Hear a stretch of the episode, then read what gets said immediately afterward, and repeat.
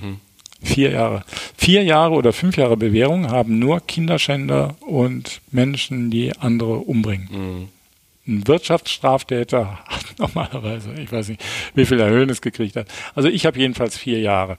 Und das ist natürlich dann, wenn man sich das vor Augen hält, irgendwo schon bitter, wo man sich einzuordnen hat eigentlich, ja, aus der Sicht so der Justiz, ja, also wo steht er denn ja. hier in dieser Gesellschaft, ne? Also ich bin die höchste Gefahr für diese Gesellschaft. Ja. Ja.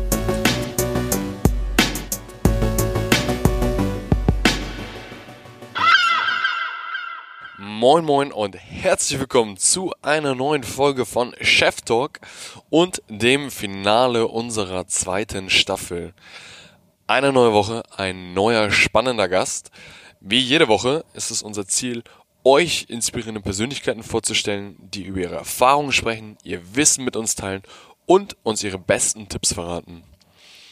Die heutige Geschichte ist vermutlich einmalig in Deutschland. Aus dem Top-Manager-Himmel in die absolute Gefängnishölle. Niemand versteht es so gut wie Dr. Thomas Middelhoff, was es bedeutet, wirklich alles zu verlieren. Von Hubschrauberflügen zur Arbeit, Yachturlauben im Mittelmeer und Wohnsitz in Saint-Tropez zur Privatinsolvenz und zweijährige Haftstrafe in nur kürzester Zeit. Definitiv eine der emotionalsten, bewegendsten und inspirierenden Folgen, die wir bisher aufnehmen durften. Wie kam es zu dieser Aufnahme? Mm, bereits im Sommer konnten wir Thomas bei uns auf der Konferenz begrüßen und sprachen mit ihm über das Thema, was junge Menschen nicht machen sollten. Sein Auftritt wurde im Vorhinein wie auch im Nachhinein heftig diskutiert, was wir zum Anlass nahmen, um uns nach der Konferenz erneut mit ihm zu treffen und diese Folge aufzunehmen. Diese Folge ist daher ein wahres Staffelfinale. Freut euch wirklich auf geballten Input, strittige Entscheidungen und diskutable Ansichten. Nach dieser Folge verabschieden wir uns für kurze Zeit und melden uns dann mit der dritten Staffel Chef Talk zurück. Doch bevor wir diese veröffentlichen, startet unsere Roadshow durch Deutschland. Wenn du also keine Ankündigungen, News, Standorte oder Tickets verpassen willst, dann gehe jetzt auf chef-treff.de und trage dich oben in den Newsletter ein, chef-treff.de. Genug erzählt, dreht die Lautstärke auf und freut euch auf diese Folge. Viel Spaß! Heute mit einem der umstrittensten Persönlichkeiten Deutschlands. Er war lange in Top-Position, er galt als einer der Top-Manager Deutschlands, war mit Personen wie Jeff Bezos unterwegs, führte damals Anfang der 2000er, hatte er eine der größten Internet-Deals mit über 8 Milliarden, ähm, war dann lange Zeit Manager bei Bertelsmann im Vorstand, über weitere Stationen bei Karstadt, wo er dann am Ende wegen Steuerhinterziehung und Untreue zu einer Freiheitsstrafe verurteilt worden ist. Unser heutiger Gast, herzlich willkommen, Dr. Thomas Mittelhoff. Ja, den Doktor lass mal weg und den Nachnamen auch, dann ist es dann, einfacher. Ich freue mich, dass ich da bin, Jan, und ich kann mich erinnern, als wir das letzte Mal zusammen waren, dann haben wir allumfassend uns auch das Du angeboten. Genau, dabei, dabei wollen wir heute auch bleiben. Ähm, das, das ist das Ziel.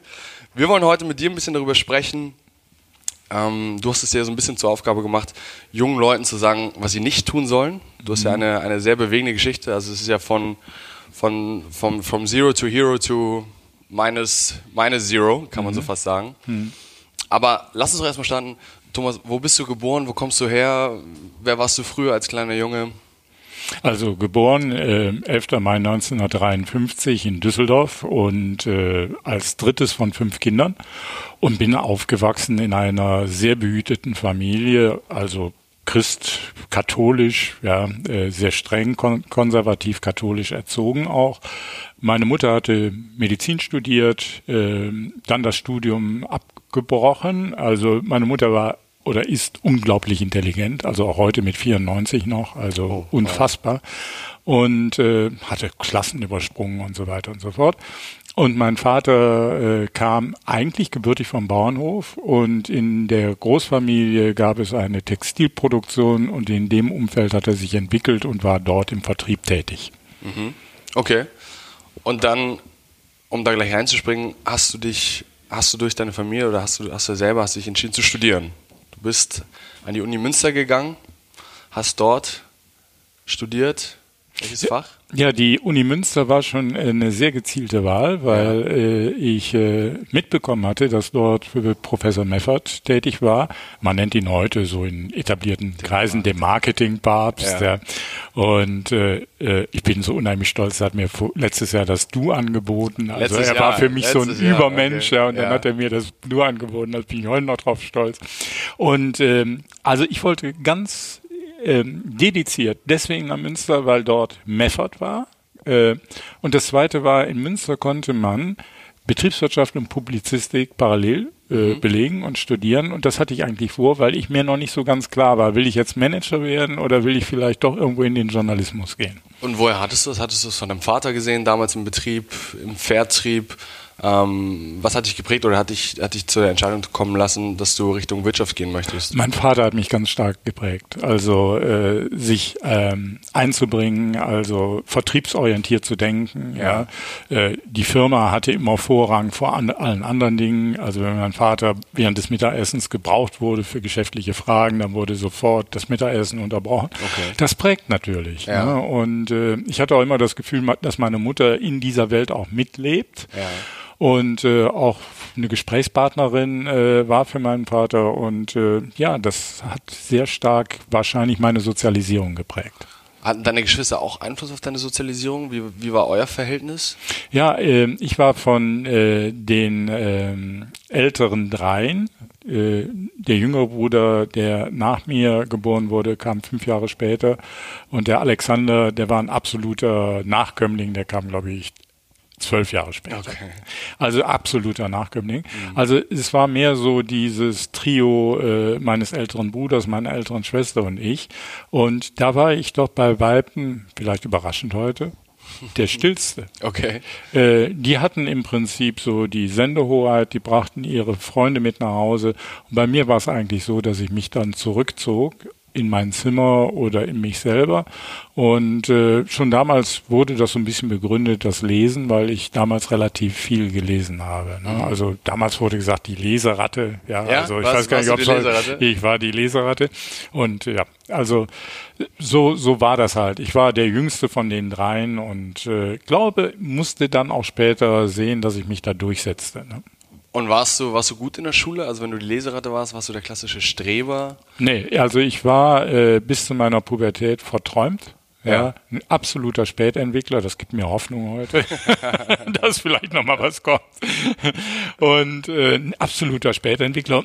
Und ich bin erst eigentlich mit äh, Ablauf der Pubertät wach geworden ja, Was bedeutet für dich wach geworden? Also wach geworden war Ziel Ziele setzen, ja. Ziele setzen, äh, mein Leben bewusst selber in die Hand zu nehmen, mich nicht treiben zu lassen, eben nicht mehr in den Bücherwelten rumzusurfen. Und äh, das war für mich das eigentliche Wachwerden. Ja. Okay, und dann ging es los über das Abitur. Warst du dann, bist du gezündet, hast du, hast du gute Leistung gebracht? Ja, ähm, also ich würde mal sagen, äh, die Leistung, die setzen einen ab 17, ja. 18. Und äh, bei mir ist es ja so, Jan, ich habe äh, die nach der mittleren Reife das Gymnasium verlassen, mhm. habe dann eine Fachoberschule gemacht, eine Fachhochschule, den Betriebswirt Grad ja, okay. an der Fachhochschule äh, Düsseldorf. Und deswegen wusste ich schon, Meffert in Münster, da musst du hin. Mhm. Ja, dann habe ich da meinen Diplomkaufmann gemacht und dann promoviert. Und promoviert hast du in? Münster und da habe ich beim Meffert promoviert über, man höre und staune, neue Medien. Wie neue das damals Medien. hieß, Bildschirmtext. Kennt ihr alle nicht, aber das war so ein Vorläufer von, von Internet und so das, das, wenn man jetzt so paar, quasi ein paar Jahre vorausspringt, dann, dann kann man ja schon sehen, dass die digitale Medien dich später sehr geprägt haben in ja, das ist äh, beruflich. also hattest du quasi damals schon ein Gespür durch Meffert. Ähm ja, ich meine, nachher wird äh, die Strategie, kann man immer sagen, wird nachher gemacht. Ja. Also wenn man ehrlich ist, ne, ist es häufig so, dass sich Zufälle ergeben und dann kommt es eben darauf an, dass man diesen Zufall, die Chance da drin erkennt, zupackt, ja, und das gestaltet. Mhm. Und bei mir war es eben so, der Meffert, der sagte, also Herr Mittelhoff, also wir haben hier sowas ganz Neues, äh, da gibt's Bildschirmtext. Damals muss ich dir vorstellen, Telefax und Videotext gibt's heute ja alles gar nicht mehr, ja. Und können Sie das mal systematisch aufarbeiten und wie steht das mit dem Kabel und Kabelfernsehen und so weiter? Ja, und natürlich hätte ich jetzt sagen können, heute, ja, da habe ich alles gelernt, dass ich dann AOL mhm. gefunden habe, ist ja völliger Unsinn, ne? Mhm. Also Aber es war schon wirklich, wenn man so zurückschaut, so, dass ich praktisch ab Ende 20 mich mit diesen Themen befasst habe. Ne? Wie würdest du die Uni-Zeit rückblickend beschreiben? Also, du warst kein Träumer mehr, du hattest Ziele. Ja, ich bin da aufgefallen dadurch, dass ich ein Streber war. Ja, in der also Uni? in der Uni. Ja. ja, ja, das ist auch so, wenn du Kommilitonen von mir sprichst, die heute mich neu, wobei ich mich sowieso wundere, ich kann mich an die meisten Kommilitonen nicht mehr erinnern. Aber sie ne? sich an dich Aber die können sich natürlich, an mich erinnern, an den Streber. Also da wird dann immer gesagt, der fuhr ein VW Cabrio und später ein BMW Cabrio und so ein Bauer Cabrio. Ja. So und parkte es immer dort, wo man nicht halten durfte Also- und hatte immer einen langen Mantel an, so einen Sommermantel und kam immer zu spät. Aber er war der Streber. Okay. So und äh, ja, ich bin in acht Semestern, das ist die Regelstudienzeit, das war damals sehr ungewöhnlich, bin ich fertig geworden, ja, habe auch ein ordentliches Examen hingelegt, sodass der Meffert mich dann angeschrieben hat und hat gesagt, wollen Sie nicht bei mir als Assistent anfangen? Okay. Dann hattest du ja eigentlich im Prinzip, hast du ja bisher schon genannt, zwei oder drei prä- prägende Personen. Das war zum einen dein Vater, das soziale Umfeld, dann kam Meffert, der dich anscheinend als Mentor so ein bisschen mit unter die, unter die Arme gegriffen hat. dann hast du promoviert und dann ging es ja los, du hast eine wissenschaftliche Karriere ein bisschen hingelegt in der Wissenschaft, dann kamen die ersten Berufsjahre. Wie, wie ging das los? Was hatte Meffert noch für, ein, für einen Einfluss bei dir? Also bei mir war es erstmal so, Jan, äh, der erste, ich sage jetzt mal Irrweg oder das erste Teilscheitern war ja der Gestalt, dass ich dem Meffert sagte, ah, ich würde aber ganz gerne unternehmerische Dinge mit meinem Vater machen. Ja. Und äh, ging es denn nicht eine halbe Stelle und äh, dann habe ich gedacht, das machst du ganz locker. Du machst jetzt eine halbe St- Assistentenstelle und die andere halbe Stelle, ja, die machst du mit deinem Vater zusammen. Da war so ein Projektproduktion in Griechenland, Textilproduktion Okay. aufbauen. Ne? Und äh, das führte dazu, für damalige Zeiten abenteuerlich für euch heute normal. Also freitags äh, morgens flog ich dann von Düsseldorf nach Thessaloniki und dann fuhr ich mit dem Wagen da, ich weiß noch, 150 Kilometer irgendwo da in Richtung an der mazedonischen Grenze, griechisch-mazedonischen Grenze vorbei in Richtung Larissa. Und da entstand das Werk. Ja, und dann kam ich sonntags abends zurück und montags war ich wieder an der Uni Münster, der Assistent. Und äh, das sind natürlich extreme Unterschiede. Auf der einen Seite das Forschen am Schreibtisch und Ja. die Lehre und so, ne? Und auf der anderen Seite, also mit Griechen eine Produktion aufbauen, ist schon eine spezielle Erfahrung. Ja, und, und das so in dem Kontrast und dann auch mit den klimatischen Bedingungen. Und das hat mich nach anderthalb Jahren umgehauen. Ja. Okay. Da habe ich einen Hörsturz gekriegt und da habe ich zum ersten Mal erkannt, es gibt auch Grenzen irgendwo. Ne? Aber du warst damals schon Workout Play Hard, also sehr, sehr viel gearbeitet. Ja, ich glaube ja und auch äh, ein bisschen anders, als man sich das so sonst vorstellt. Ja, also wenn einer so in seinem Elfenbeinturm da geforscht hat am Schreibtisch und äh, der weiß ja manchmal gar nicht, wie die Praxis wirklich aussieht. Ja. Ne? Und äh, also das war für mich eine lehrreiche Erfahrung. Ich habe das in meinem Buch, was ich da neu geschrieben habe, genannt, der Tanz auf zu vielen Hochzeiten. Okay. Das ist auch immer, wenn ich, wenn ich das sagen darf, wenn ich euch so beobachte, ja, jeden was Fall. ihr alles noch neben Studium macht, und dann denke ich immer, hoffentlich übernehmen die sich jetzt nicht. Ja. Aber das ist halt Sorge des Älteren, der dann da drauf guckt. Ja, ne? Aber also ich, ich glaube, kurz um für mich persönlich zu sprechen, ich glaube, das ist Teil, Teil des Weges, irgendwie ziemlich des, nicht, nicht so fokussiert zu sein, um dann irgendwann zu realisieren, du musst dich fokussieren. Das kann gut Aber sein. wenn du das andere nicht so wie du hattest, einen Hörsturz hattest oder Mhm. so, hinterher weißt du es immer besser. Und dann war, der Doktor war geschrieben und dann ging es los mit der Arbeit für dich.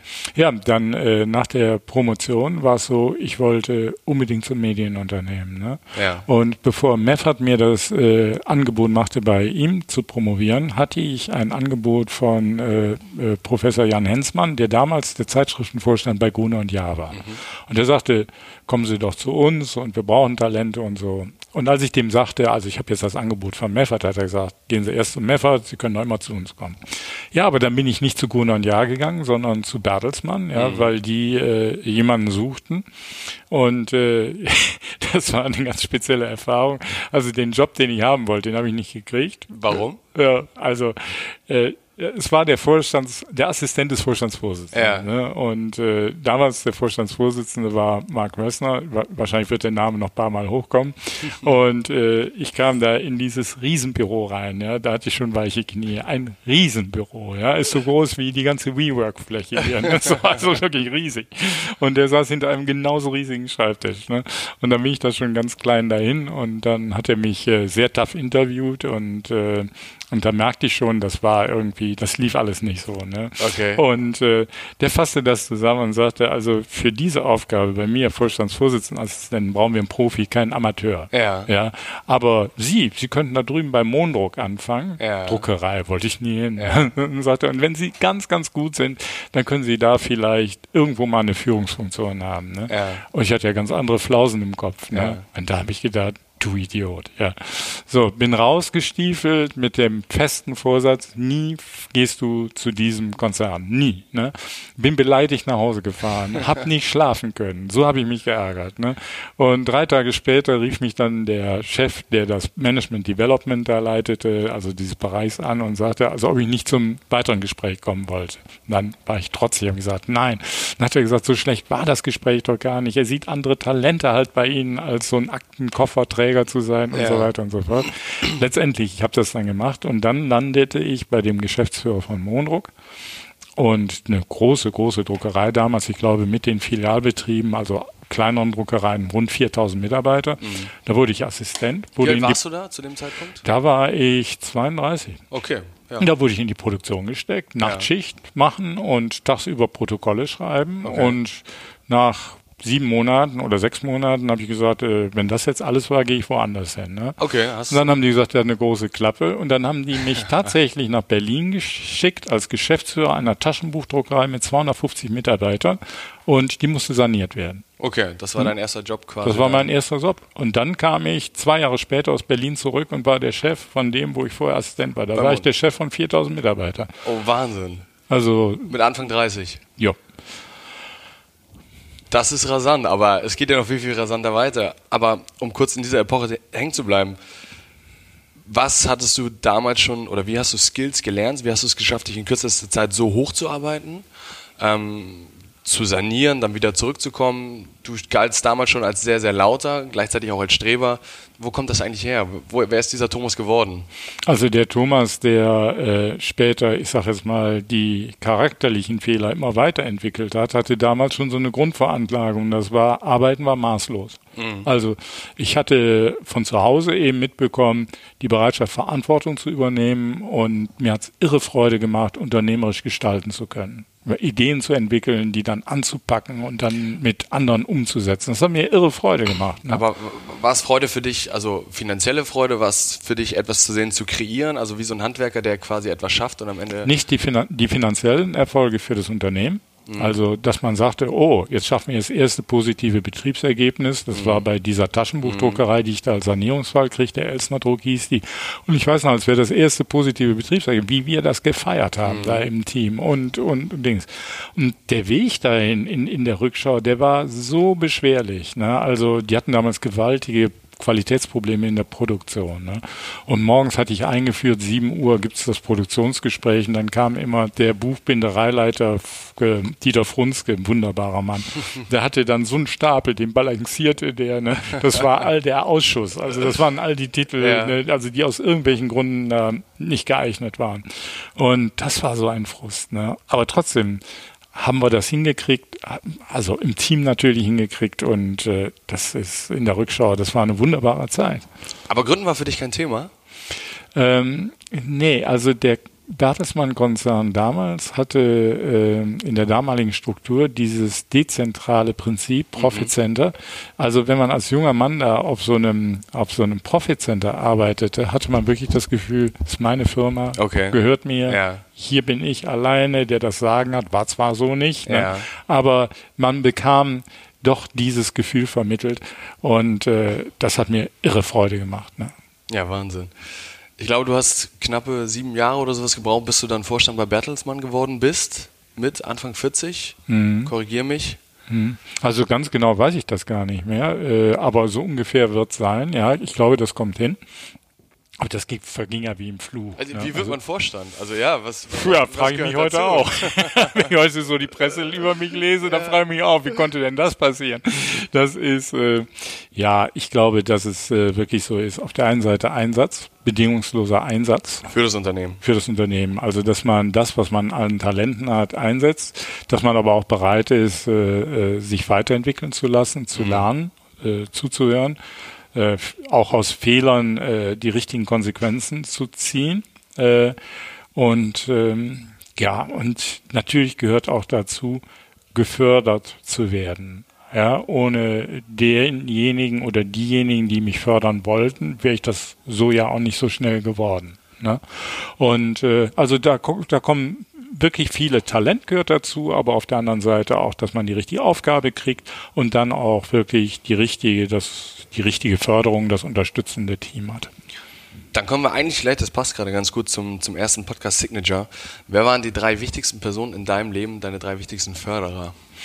Ja, ähm, du hast mich eben ein bisschen nachdenklich gemacht, als du sagtest, Professor Meffert, der gehört da bestimmt dazu. Das ist nicht so ganz, ganz äh, falsch, Jan. Ähm, aber wenn ich jetzt die drei assoziieren würde, aus heutiger Sicht, ne, sind es erstens mein Vater. Mhm. Ja, ich habe eine sehr enge Beziehung zu meinem Vater gehabt und mein Vater war ein toller Mann. Und mir jetzt ganz gut getan, wenn ich das, was seine Stärken waren, auch äh, beibehalten hätte oder stärker entwickelt hätte. Äh, das zweite ist ohne Frage Mark Wössner, damals der Vorstandsvorsitzende von Bertelsmann, mhm. irgendwann mein Chef mhm. und äh, der war mein Hero. Ja, und die dritte Person ist vielleicht für dich jetzt überraschend. Ich weiß gar nicht, ob du den kennst. Steve Case, der Gründer von America Online. Mal das größte Internetunternehmen der Welt. Nie gehört, Hat ja. Time Warner übernommen, hast du nie gehört. Ne? Und äh, der war in anderer Hinsicht äh, mein Vorbild, weil der eben es geschafft hat, ein Start-up äh, zu entwickeln zu einem Konzern, ja. der dann in der Lage war, das größte Medienunternehmen Time Warner der Welt zu übernehmen mhm. und daraus wieder einen neuen Konzern zu formen. Ähm, also alle drei haben ganz äh, starken Einfluss auf mich gehabt. Oder haben es noch bis heute. Bis heute Steve noch. Gaze. Ja. Steve Gaze bis heute. Seid ihr noch befreundet? Ja. Jetzt sind wir gerade so ein bisschen bei dem Zeitpunkt, Du bist zum Vorstand bei Bertelsmann auf, mhm. aufgestiegen. Ich glaube, da ging es ja. Welchem Zeitraum sind wir ungefähr jetzt für, für Ja, da sind wir 94. 94 sind mhm. wir jetzt. Das heißt quasi, da ging es gerade mit, mit den digitalen Medien ging so langsam mhm. los. Wir, wir bewegen uns Richtung 2000er. Mhm. Was ist bei Bertelsmann passiert? Wie, also, also, wie kann ich mir das vorstellen? Du bist Vorstand, was passiert da? ja, Jan, also das kannst du dir ja nicht vorstellen. Und ich glaube, die, die das jetzt hören, die, die, die werfen, also die sagen, der, der ist unter Drogen, der Typ. Nein, das sah so aus. Ich saß also bei Mark Wössner vorm Schreibtisch mal wieder, mhm. ne? Und ähm, dann, äh, damals glaube ich, waren wir noch per Sie. Und dann, äh, ich sollte eigentlich äh, äh, das Buchverlagsgeschäft von Bertelsmann übernehmen, nach New York gehen. Mhm. Ja, und so in den Vorstand kommen. Das mhm. war die Ansage. Okay. Bis zu dieser Sekunde, dass ich wieder vor seinem Schreibtisch sitze. Ja. ja. Und dann sagt er, das vergessen wir mal. Und da dachte ich, wie, vergessen wir mal? Ich war ganz gemeindet, ich gehe nach Amerika und Dings mhm. und Familie und so.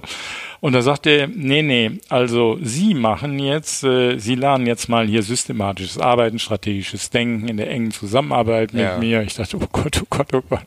Und dann dachte ich, ja was denn? Dann sagte er, die zentrale Unternehmensentwicklung mhm. sollte ich übernehmen. Da habe ich gedacht, Moment mal, also ich habe jetzt 4000 Mitarbeiter beim Mondruck, dann war ich für die europäische Buchproduktion zuständig von Bertelsmann. Also und dann wusste ich schon, die Strategieabteilung hat zwölf, vielleicht aber auch 13 Mitarbeiter. Ja, also, ja. So, dann dachte ich, was ist das denn? So, und dann sagte der, und wir haben jetzt eine ganz besondere Aufgabe. Ähm, und dann malte er mir ein Dreieck hin. Ja, jetzt muss sich jeder mal so optisch vorstellen, ein großes Dreieck. Und dann machte er unten einen Querstrich durch das Dreieck und sagte, hier unten, das sind die tragenden Geschäfte, das ist der Buchclub, das sind die Buchverlage und so weiter. So, und dann haben wir die Geschäfte, er nannte die elektronischen Medien, also Musik und so weiter und so fort. Und dann sagte er, und da oben drüber, dann blieb so ein kleiner Fitzel über, ja. ne? Äh, da ist was, ich weiß nicht genau, was es ist. Also da gibt's ja diese komischen Dinger, diese, diese, diese, wie heißen die, PCs oder wie heißen die? Also die und es kann ja durchaus sein, dass da so ein bisschen Geschäft sich draus entwickelt für ein Medienunternehmen. Ja. Ne? Also was der umschrieb war, Digitalisierung von Inhalten und Dings und so. Und ich habe da fassungslos vor, vorgesessen ja, und habe gedacht, den kleinen Fitzel da oben mit zwölf Mann, ja. Den solltest du bekommen. So, den sollte ich genommen. Und wie es dann so ist, ja, ja, also der kleine Fitzel wurde zum Giganten, ja, und die zwölf Mann, die haben wir ein bisschen aufgestockt auf 20 Mann nachher, weil wir so viel zu tun hatten, oder 22 Mann.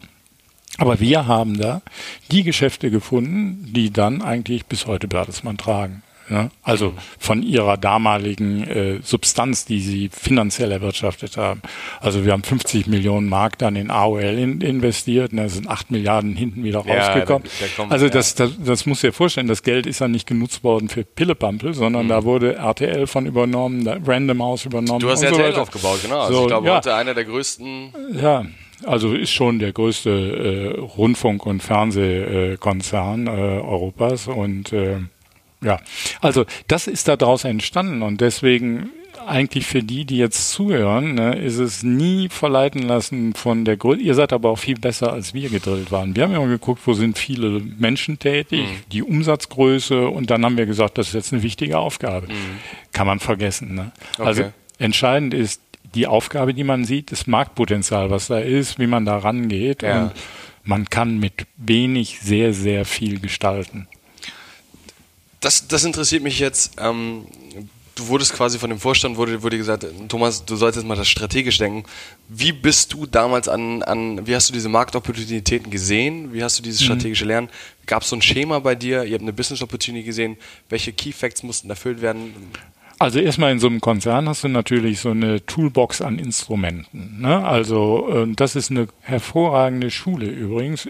Übrigens auch Unternehmensberatung für jemanden, der sagt, das mache ich mal begrenzte Zeit, da mhm. lernt man wahnsinnig viel. Systematik ja. ja. des Denkens, des Arbeitens, des Herangehens an Probleme. Ne? Und bei Bertelsmann war es eben so, ich hatte auch gleichzeitig den Controlling-Bereich, den Schwerpunkt-Controlling-Bereich, ja, so dass ich genau wusste, wie der Konzern funktionierte, was sind die Key Performance Indicator und, und so weiter. Das hat man alles gekriegt. Das zweite war, wie geht man an Investitionen ran? Ja, wie wird das kritisch geprüft? Wie, wie geht eine Investitionsrechnung? Ja, mhm. wie werden Milestones gesetzt, dass die Investitionen, ob Abbruchkriterien und so weiter. Das ist das eine. So, und das andere äh, ist ja so, man muss sich jetzt mal vorstellen, jetzt hat der kleine Thomas da vom Schreibtisch gesessen beim großen Bössner und weiß, den kleinen Zipfel sollst du angehen. Ja, wie macht man denn das? Ja, also ich habe gedacht, da musst du dir erstmal Leute holen, die sich ein bisschen auskennen. Und dann haben wir junge Talente an Bord geholt ja, ja. Die, die zum Teil gut waren, äh, die zum Beispiel auch eine Mischform waren, nicht nur von der Uni kamen, sondern schon praktische Berufserfahrungen hatten und so.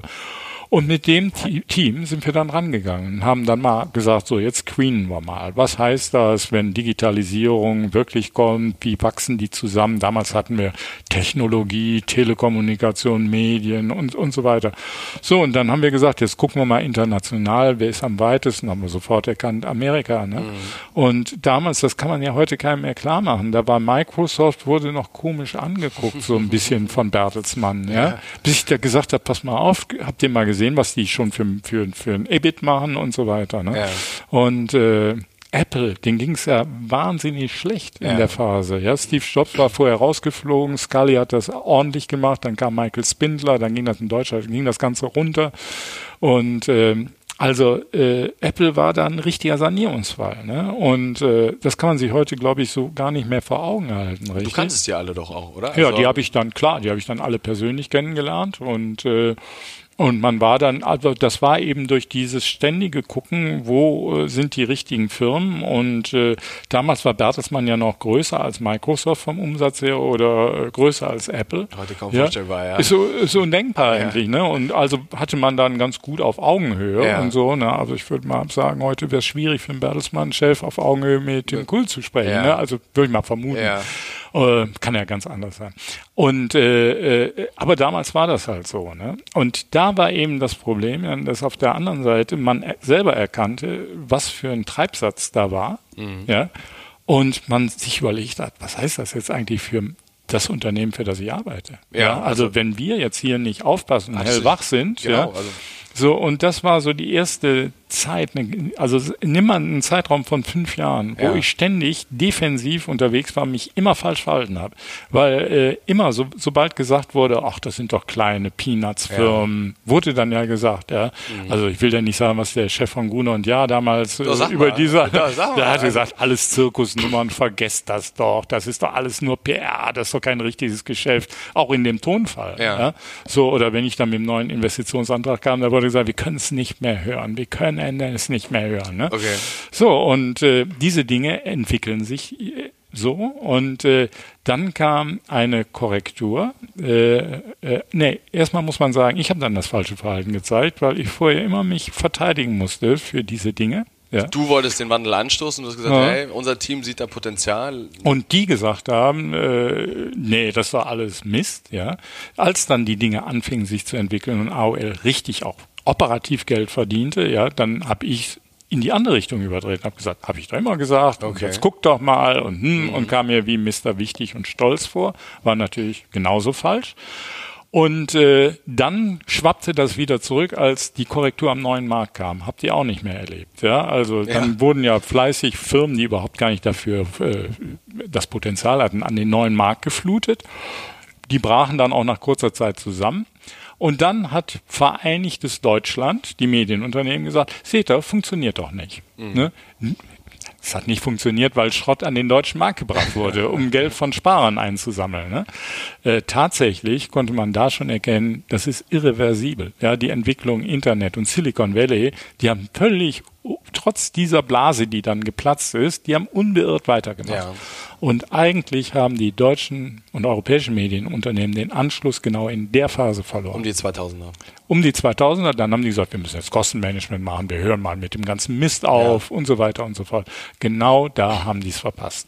Ne, und ist auch heute, ganz ehrlich, also ja. äh, ich möchte ja da kein, kein Dings machen. Ich halte es für nicht mehr aufholbar. Ganz einfach. Ich glaube, also da möchte ich nachher nochmal mit dir drüber sprechen. Ich, ich finde ich find den Aspekt China ganz interessant. Mhm.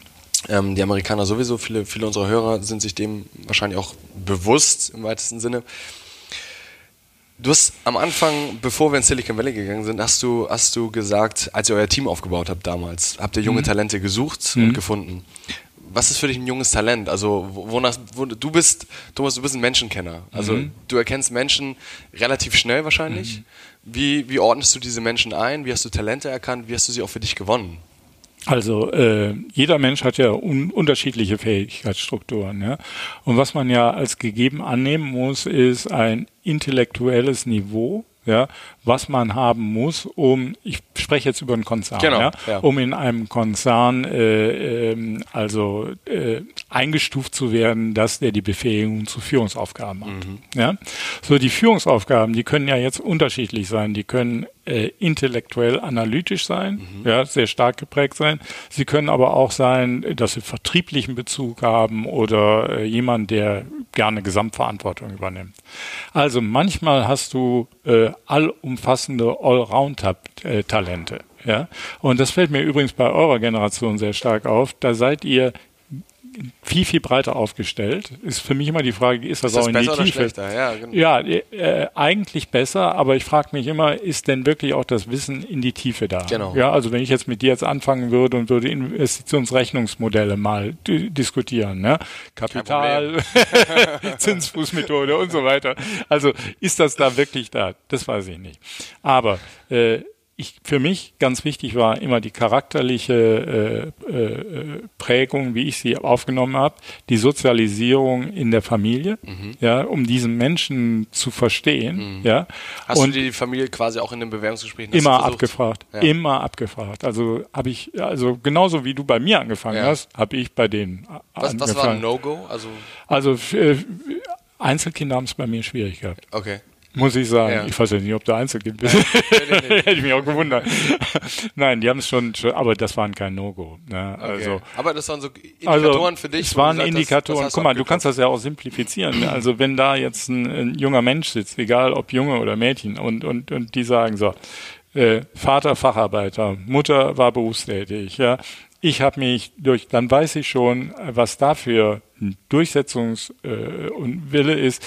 Äh, oder es ist der Professorensohn, der dann sagt, und habe hab ich in Oxford und Cambridge mhm. und Dings und so weiter und so fort. Ne? Mhm. Also du kannst schon mal idealtypisch äh, clustern. Dann die Frage, die Bereitschaft, Verantwortung zu übernehmen. Ja. ja äh, äh, da merkst du schon mal ganz stark, ob du e jemanden erstmal so in die, in, in die strategische Unternehmensentwicklung tust oder ob du jemandem sagst, der ist so robust, ja, und mhm. der will Verantwortung haben, der kriegt jetzt einen Trainee on the job irgendwo in der Produktion. Ja. Ja, ein himmelweiter, himmelweiter Unterschied. Ne? Und dann eben äh, auch zugucken, äh, ob die out of the box denken können. Also die Frage strategische äh, also strategische, in einer strategischen Dimension diskutieren zu können. Und aus heutiger Sicht, in meiner eigenen Erfahrung, die ich mit mir selber gesammelt habe, äh, würde die charakterliche Prägung noch sehr viel stärker in den Mittelpunkt äh, treten. Also ich habe jetzt durch Zufall eher Zugang zu einem Buch gefunden, das heißt Return on Character. Okay. Ja, wo vier äh, idealtypische Elemente äh, des menschlichen Charakters also geclustert wurden. Die haben wieder vier oder fünf jeweils Variablen, die darunter mhm. liegen. Und das ist wirklich erstaunlich, mit welchem Signifikanzniveau du sagen kannst, wer diese Charakterelemente hat, macht folgende Karriere und vor allen Dingen dem Unternehmen geht so gut oder okay. so schlecht. Ne? Das, das ist, mir mal. Also das ist ganz verblüffend. Also guckt euch das mal an. Ja. Return on Character ist ein amerikanischer Professor, der das entwickelt hat. Ist, ist ein tolles Tool. Jetzt hast du gesagt, ihr habt die Talente gesucht. Du hast sie nach folgenden Kriterien ausgewählt. Und was, was, was mir aufgefallen ist jetzt im Nachhinein, ich glaube, da kannst du sicherlich von Stolz auch reden, was für, was für, was für nachkommende Manager du da mit geprägt hast. Also mhm. du kannst da vielleicht ein paar, paar Beispiele nennen, in welchen Positionen die sind und ja. vielleicht auch beschreiben, was die damals ausgemacht hat. Also hast du das damals ja, schon erkannt? Also äh, das, also ich sag mal so, äh, heute auf das, was ich am meisten stolz bin, sind eigentlich diese diese Menschen, diese für mich ja jungen Menschen, die sind jetzt natürlich auch schon älter als du, ne? Diese jungen Menschen, die äh, die haben ja einen bleibenden Wert. Ne? Also man kann ja mal so eine Analogie machen. Wenn du in der Produktion arbeitest, wie ich das für Elsnerdruck oder Mondruck gemacht habe, da kannst du entscheiden, ich kaufe eine Maschine, dann kannst du sagen, die geht in Dreischichtbetrieb, die kann ich schneller laufen lassen, langsamer laufen lassen und so weiter und so fort. Vielleicht habe ich da auch irgendwas entwickelt, es hat nichts Bleibendes. Irgendwann ist die Maschine abgeschrieben, verbraucht, weg. Mhm. Ja? So diese Menschen, über die du sprechen möchtest, das sind ja welche, die äh, ein bisschen was gelernt haben bei mhm. Bertelsmann, vielleicht auch ein bisschen was von mir und hoffentlich das Richtige und dann ihren Weg genommen haben. Mhm. Und äh, die jetzt dauerhaft da sind, mit Erfolg äh, tätig sind und so. Also nimm so einen Fall, äh, Oliver Schusser ist so einer meiner Lieblingsbeispiele der wollte nicht bei mir Assistent werden, ja. Mhm. Und äh, dann habe ich ihn gefragt, warum denn nicht, weil das hat mich gereizt, ne? Und dann hat er gesagt, ja, ich will all das gar nicht machen und so. Ich möchte Inhalte und vor allen Dingen Musik, ne? Und dann habe ich gesagt, passen Sie auf, Herr Schusser, damals noch per Sie. Ich verspreche Ihnen, wenn Sie bei mir ein Jahr machen, anschließend gehen Sie zur BMG, Bertelsmann Music Group. Die gab es damals noch, ne? Und äh, in New York. Ja, getan. Nach einem Jahr hat er mich auch schon erinnert. ich gesagt, hast du wirklich nicht vergessen. Ich glaube, da waren wir schon per Du. Und da habe ich gesagt, du kommst jetzt, du kommst jetzt nach New York. Nur in New York haben sie gesagt, das ist ein Spion von Mittelhoff. Ne? Okay. Der berichtet und also der kann hier, nee, ein Büro im Kohlenkeller so ungefähr. Ne? Und dann äh, hat er mir das frustriert, hat er mich das wissen lassen und dann habe ich gesagt, wir machen jetzt was anderes. Und zu dem Zeitpunkt hat mir gerade Napster übernommen. Mhm. Ich weiß nicht, also das kennt ihr das ja kennt, kennt man noch ein bisschen. Ja. noch ein bisschen, Auf ja. jeden Fall. ja, jedenfalls, das war eine heiße Nummer und ich habe gesagt, pass auf, Oliver, das Ding, ja, äh, so. Als ich dann, äh, und hat bei Napster angefangen, als ich dann bei Bertelsmann ausschied, ja, hat Bertelsmann Napster erstmal in die Insolvenz geschickt, was mhm. äh, schon mal eine Nummer war. Und äh, das zweite ist, sich nicht um Oliver Schusser bemüht. Ja, Die haben gesagt, also West Coast soll mal selber sehen, wie er klarkommt, ne? Und so. Und äh, dann habe ich Oliver geholfen, äh, bei Vodafone in Düsseldorf erstmal wieder anzufangen. Mhm. Und dann kriegte er ein Angebot von Apple, äh, bei iTunes äh, in London anzufangen. Da war er die Nummer zwei oder drei, die eingestellt wurde. Ja, ja und heute ist er der Chef von Musik und äh, Inhalten von Apple. Also es hat zur in gekommen, Cupertino, ja, und verantwortet mehr Umsatz als Bertelsmann macht. Ja, Ja, das ja. finde ich so witzig. Ja, also wenn man sich das vor Augen hält, ne? also ich glaube fast das Doppelte. Ne? Und äh, äh, das, das macht auch nochmal deutlich, was ich versucht eben äh, versucht habe eben zu schildern, welche Kraft dahinter sitzt, ja, in, in, in diesen Geschäften und Geschäftsmodellen. Ein anderes Beispiel ist Philipp Schindler, der bei, bei Google ganz weit oben ist. Vorstand. Oder, ja, oder Hommels, ne, der als Venture Capitalist. Einer der besten VCs in Europa. Ja. Like Star. Und äh, klar, das sind alles tolle, tolle Talente, die wir damals an Bord geholt haben. Und also man muss sich auch mal vor Augen halten. Bertelsmann war damals im Ranking äh, das Unternehmen, also der beliebteste Arbeitgeber. Ja. Ja. Ich glaube, die sind heute 72 oder so. Äh, äh, Medien sind Human Capital, ja, Mhm. und äh, äh, man hat ja nicht ein großes äh, Anlagevermögen. Das ist doch der Brain. Man muss die das hat besten gerade Google gesagt. die besten Leute, die besten Talente muss man haben. Und dann hat man dauerhaft eigentlich die Voraussetzung, dass ein Unternehmen sich erfolgreich weiterentwickeln Mhm. kann. Ne? Na, Ja, sehr spannend, sehr spannend. Ich glaube, in diesem, in dieser, du, du hattest in den 2000er Jahren eine so intensive Zeit und wir könnten dann so viele Tiefen und Höhen reingehen, was da alles Oh ja. passiert ist. Ähm, neben den Talenten, die du irgendwie ausgebildet hast und die du, haben die für dich arbeiten wollen oder haben die für Bertelsmann arbeiten wollen? das ist eine gute Frage. Also ich glaube, das war, die, man kann sich nicht ganz frei machen von der Person. Ich wollte für den Bössner arbeiten. Ja? Ja. Also so. Und ich glaube, dass da auch eine Generation ist, die gesagt haben, Bertelsmann ist hip. Ja, äh, aber ist auch noch schick für den Mittellauf zu arbeiten. Weil, also, also, ich glaube, was, was, was wir heutzutage viel erlernen, dass Menschen für Menschen arbeiten wollen. Ja, das- das bei war damals auch dass- schon. Ja, wenn man ehrlich ist, ist das so. Mhm. Genau, dass man versucht, viele, viele junge Menschen versuchen, einen Mentor zu finden, Mhm. fragen sich auch häufig, wie finde ich den eigentlich? Da gibt es meistens gar nicht so eine richtige Antwort. Also entweder du hast ihn oder hast ihn nicht. Es muss Mhm. wahrscheinlich Schicksal und Glück ein bisschen zusammenkommen. Ähm, aber kannst du, kannst du unseren Hörern noch mal ein bisschen beschreiben, das, das Leben in Saus und Braus, ähm, dann hat man Bertelsmann, dann kauft man 50 Millionen AOL, Mhm. ähm, dann verkauft man das für 8 Milliarden. Du warst der deutsche Topmanager. Mhm. Also das war der größte Deal der Internetgeschichte bis dahin. Wie fühlt man sich, Thomas? Also wie, wie warst du unterwegs? Wie sah dein Alltag aus? Wie sah deine Woche aus? Also ähm, die Phase Bertelsmann und AOL parallel war eine für mich sehr lehrreiche und intensive, weil Bertelsmann war das strukturierte, ähm, klar geführte, nach Prinzipien und Ausschüssen und Committees äh, deutsche Unternehmen, der Konzern. Und AOL war das dramatisch wachsende äh, internetgetriebene Unternehmen, das war eine ganz andere, das war so, so eine Atmosphäre wie hier. Ne? Die sind in so einen ehemaligen Hangar von British Aerospace reingezogen, das kann man sich gar nicht vorstellen. Ne? Ein riesiges Flugzeughangar, wo, wo AOL drin saß. Ja. Ne? Ich weiß nicht, da waren allein, ich weiß nicht was, 10.000 Mitarbeiter Wow. oder so, alles offen und also irre. Ne? Und äh, ich war immer lieber bei AOL als in Gütersloh, das muss ich Okay. wirklich ehrlich sagen. Und äh, so, als AOL weg war, war das wie ein Stück von mir selber, was verkauft worden ist, weil ich habe ja nicht nur investiert, sondern ich war Boardmitglied und ich habe mich identifiziert. Ne? Mhm. Also wenn einer was Schlechtes über AOL, mich hat gestern am Flughafen noch einer angesprochen, der ist der Verbandspräsident hier der Internet, so wie noch, und der sagt, ich habe damals was Kritisches über AOL und da hatte ich sie noch direkt am Hals.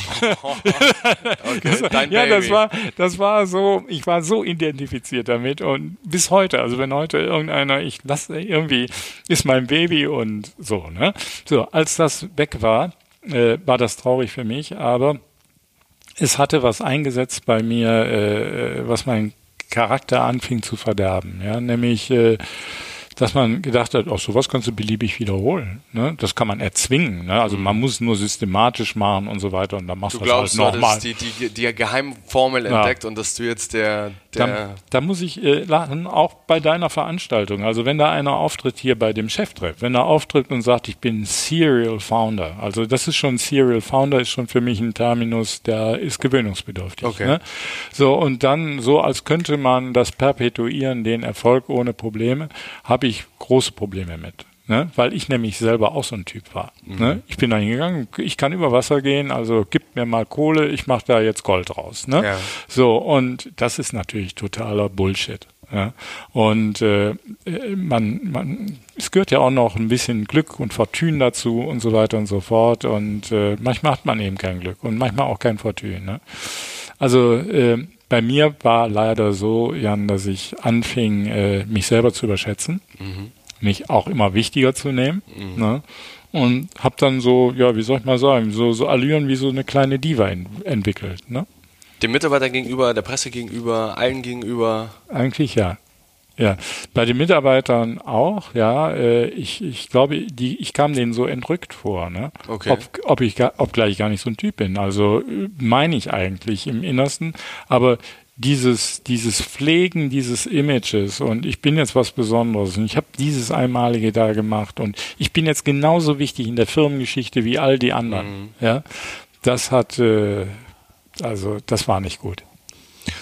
Und glaubst du, es kam damals mit dem, also mit dem vielen Geld? Also war, ist da eine Korrelation für dich zu sehen? Der Verkauf, AOL, ich bin super erfolgreich. Das Geld äh, hat vorher für mich nie eine Rolle das gespielt. Hatte ich ja anfangs gesagt. Deswegen. Und da war der Zeitpunkt, dass Geld äh, zweifach eine Rolle spielte. Erstmal befasste ich mich mit Geld und, und wurde gierig, also ich will das dann steuerfrei haben. Aber der andere Aspekt, der war genauso dramatisch, weil ich gesagt habe, ich bin jetzt wirtschaftlich unabhängig. Mhm. Also wo ich vorher zugehört hatte mhm. ne, und gesagt habe, oh, kritischer Ratschlag kannst du gut also sollte man mal drüber nachdenken, war es mhm. jetzt einfach so, dass ich gesagt habe, nee, also ich mache jetzt, was ich will. Mhm. Ne? So, und das wurde auch im Verhalten, also anderen gegenüber, ob Wössner war damals noch Aufsichtsratsvorsitzender eine Zeit lang oder Mohn gegenüber. Also ich glaube, ich wurde immer schwieriger im Umgang für andere Menschen, weil ich halt auch dieses Prinzip hatte, ich bin wirtschaftlich unabhängig. Also ja. wenn ihr nicht wollt, höre ich jetzt auf. Ja, so. Und also hast du in der Zeit 24-7 äh, gearbeitet? Also was hast du privat gemacht? Du hast Familie? Also ich habe äh, fünf Kinder, äh, da kann man ja auf die Idee kommen, der hat nicht nur gearbeitet. So, deswegen, ja, also. So, ne, also das äh, immerhin. Nein, aber ansonsten ist es so, es war 24-7. Und äh, ich habe ein wahnsinnig schlechtes Gewissen in der Rückschau meiner Frau gegenüber, ja, und oder meiner Ex-Frau gegenüber und äh, auch meinen Kindern gegenüber. Wobei ich nicht weiß, ob ich nur ein schlechter Vater war, weil vielleicht misst sich das auch nicht an Zeit, aber vielleicht bin ich da auch, dass ich das nicht an mich ranlassen will. Ne? Mhm. Also man müsste meine Kinder wahrscheinlich fahren. Auf mhm. jeden Fall war ich immer ein lustiger Vater, wenn ich da war. Das, mhm. das schon. Und äh, ne, aber äh, 24-7 war wie eine Sucht das, was du jetzt gerade sagst, ist ja Retroperspektive. Zum damaligen Zeitpunkt hast du das gar nicht wahrgenommen? Nee. Also hast du das so ausgeblendet, warst du so ja, das war, in einem äh, Arbeitsfilm? Der eine Teil war Familie und äh, das waren Nele, meine, oder nicht? Nele, also meine, meine Ex-Frau, die kümmert sich und die hat das alles im Griff und nicht nur die Kinder, sondern wenn Firmenveranstaltungen sind, die macht die auch und so weiter und so fort. Ne? Und der andere Teil ist Bertelsmann und draußen die Welt. Mhm. Ja? Und äh, das hat mich immer stärker dann getrieben. Und es gab dann ja wirklich die Phasen, es war extrem die letzte Phase bei Bertelsmann, weil wir gesagt haben, wir gehen jetzt China an, Asien an. Und damals, was du gar nicht weißt, es gab Telefaxgeräte. Ja. Und ich, glaub, ich, äh, ich, hatte, ja, ich, hatte ein Tele ich hatte ein Telefaxgerät, einen Raum neben dem Schlafzimmer stehen. Ja. Und entweder kam dann Dings, dann war Ruhe und dann setzte dann China ein. Ne? Ja. Und äh, es, es gab für, für mich auch in der Rückschau wirklich bedrückend. Also die Kinder in der Grundschule mussten mal an, mit einer Handbewegung äh, äh, sie, äh, demonstrieren, welchen Beruf äh, der Vater hat. Ja, und dann gab es ja eine, und meine Kinder, die haben dieses Dings und die Lehrerin wusste gar nicht, was das ist. Du, und dann sagte, du, du drehst gerade deine, also ja, was, ich dreh, ach so, Entschuldigung, ich drehe jetzt gerade so so Daumen und Zeigefinger. Genau. Ja, das haben die Kinder dann der Lehrerin erklärt.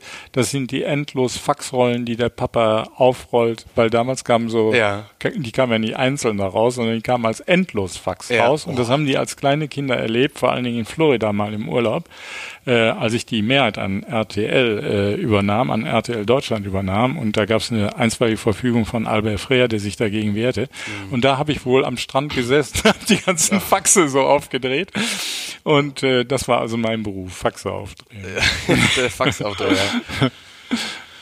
Ja, Wahnsinn. Also ich, ich, ich glaube, deine Geschichte ist, ich, ich würde mal, würd mal behaupten, ganz klar, das, das ist einmalig und jetzt so ein bisschen mitzubekommen, wie dein Alltag aussah. Hattest du damals schon 24-7, hattest du irgendwelche Life-Hacks? Also bist du jeden Morgen kalt duschen gegangen? Hast du ein frisches Glas O-Saft getrunken? Wie hast du das durchgehalten, Thomas? Also erstens habe ich einen unheimlich guten Gegensatz von meinen Eltern mitgekriegt. Ich kann äh, mit wenig Schlaf aufkommen und ich kann schlafen, wann ich will. Wie wenig Schlaf brauchst du pro Nacht? Also damals, damals, also heute schlafe ich mehr, aber damals kam ich locker mit vier Stunden aus. Also das soll jetzt keiner nachmachen. Nein, ne? nein, aber Und- um mal ein Gefühl dazu für zu bekommen. ich kann in den Zeitzonen. Ne? Ich hatte damals einen Vorstandskollegen, der konnte das überhaupt nicht. Hm. Der hat gelitten wie ein Hund, wenn er nach Amerika flog oder wieder zurück.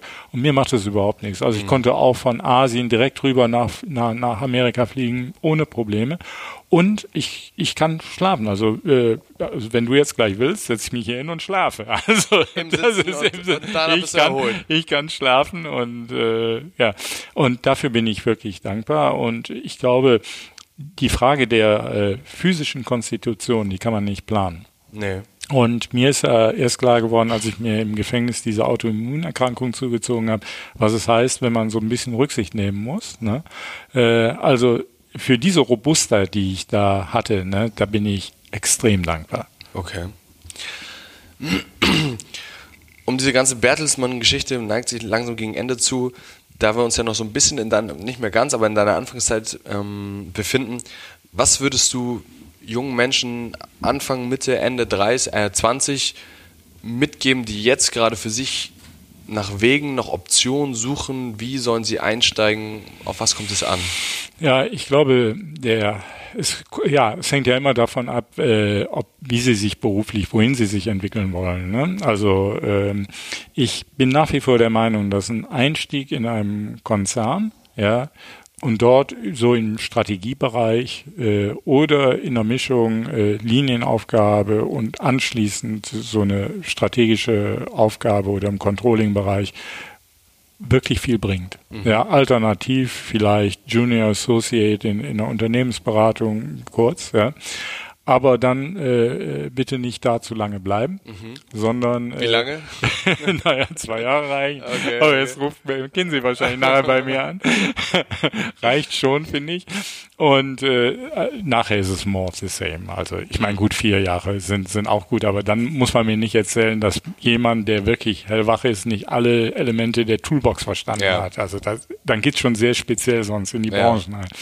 Ähm, nee, und, und, und dann wirklich äh, äh, in Unternehmen gehen, äh, mit dessen Branche man sich identifizieren kann.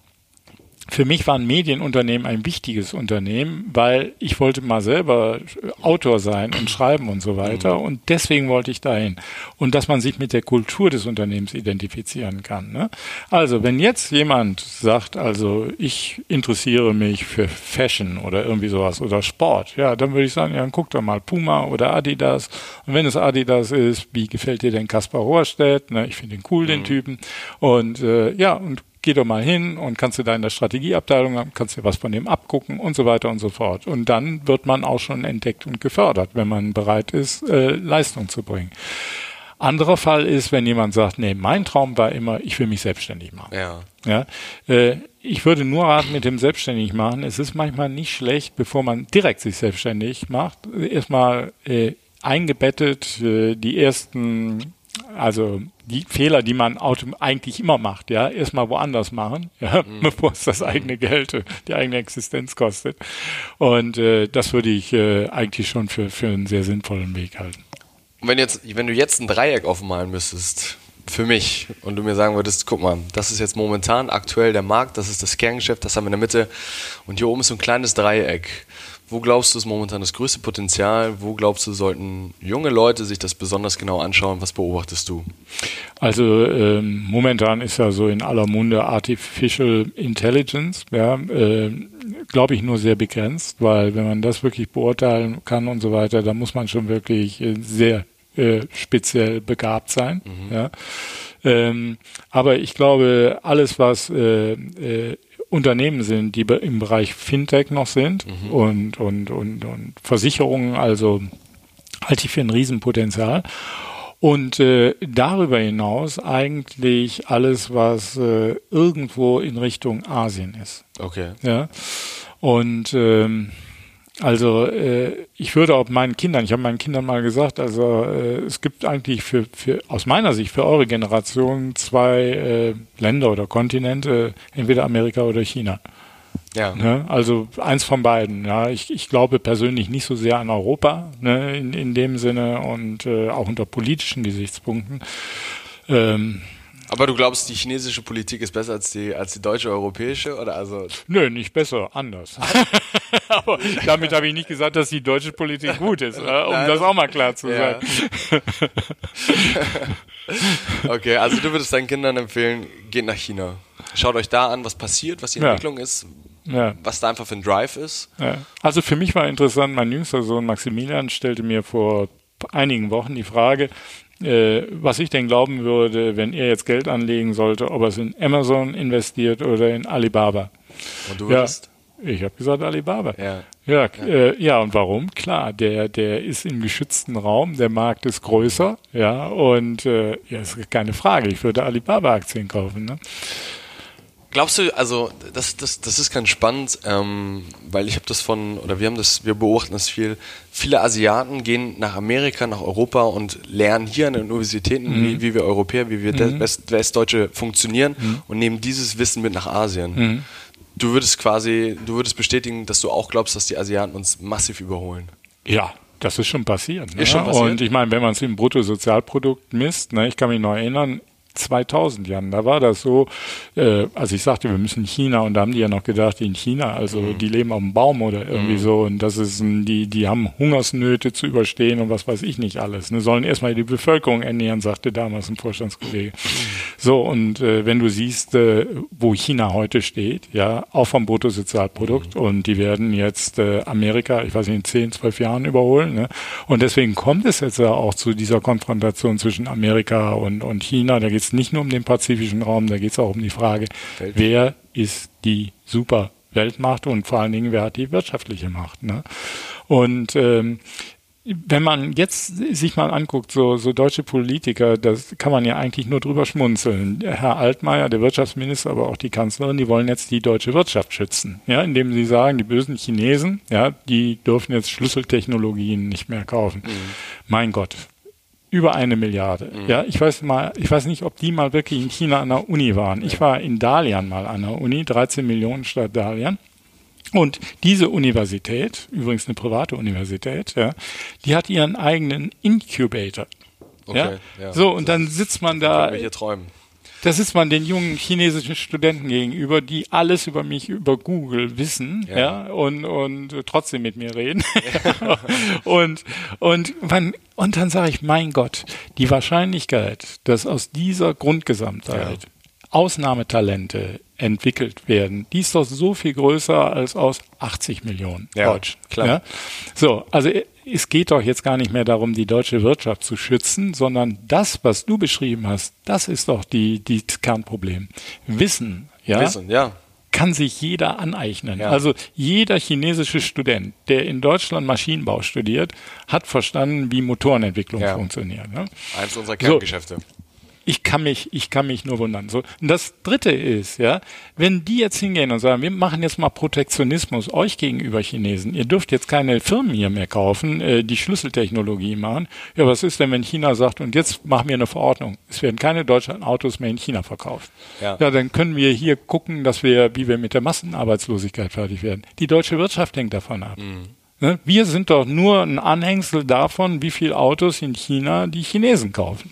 Aber wo sind denn die deutschen Potenziale? Also wo, wo, wo können wir uns gut aufstellen?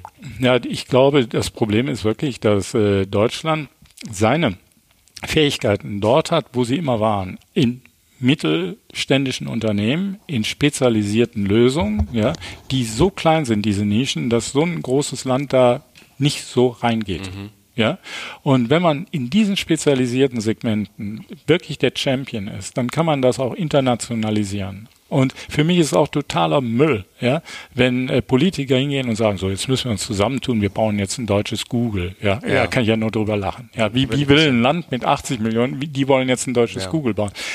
Das brauchen wir auch gar nicht. Google ist klasse, es funktioniert gut. Ja, lass die doch. Aber es gibt unterhalb von Google gibt es Spezialanwendungen, Detailanwendungen in einer kleinen Nische. Da gehören wir hin. Aber Thomas, um das jetzt zurückzuführen, du hast vor kurzem hast du gerade gesagt, ähm, du würdest sagen, oder was ein Vorteil aktuell ist deutscher Studenten, ähm, sie sind sehr breit aufgestellt, sagst aber, dass die deutsche Wirtschaft eigentlich ihren Vorteil in der Nische hat. Mhm. Würde das nicht eigentlich für mich bedeuten, dass ich mich noch spezifischer mit dem Thema Artificial Intelligence oder sowas befassen sollte, um, ich sag mal, für die Bevölkerung Deutschland, für das mhm. Bruttosozialprodukt, um da ein Talent zu sein, um da das Ganze weiter voranzutreiben, also mit der Perspektive? Oder ich soll glaube, ich mich weiter darauf konzentrieren, dass ich mich breit orientiere? Naja, breit und in die Tiefe. Ich glaube nur als Randanmerkung, äh, äh, künstliche Intelligenz, das wird in China entschieden, mhm. vielleicht noch in Amerika. Weil sie die Datensätze haben. Also das ist, äh, das, ja. das können wir, also das können wir gar nicht schaffen. Aber für eure Generation, glaube ich, ist trotzdem breit und tief richtig. Also wenn du jetzt mal, äh, nimm mal den ganzen Sektor Versicherung, mhm. ja, oder Finanzen.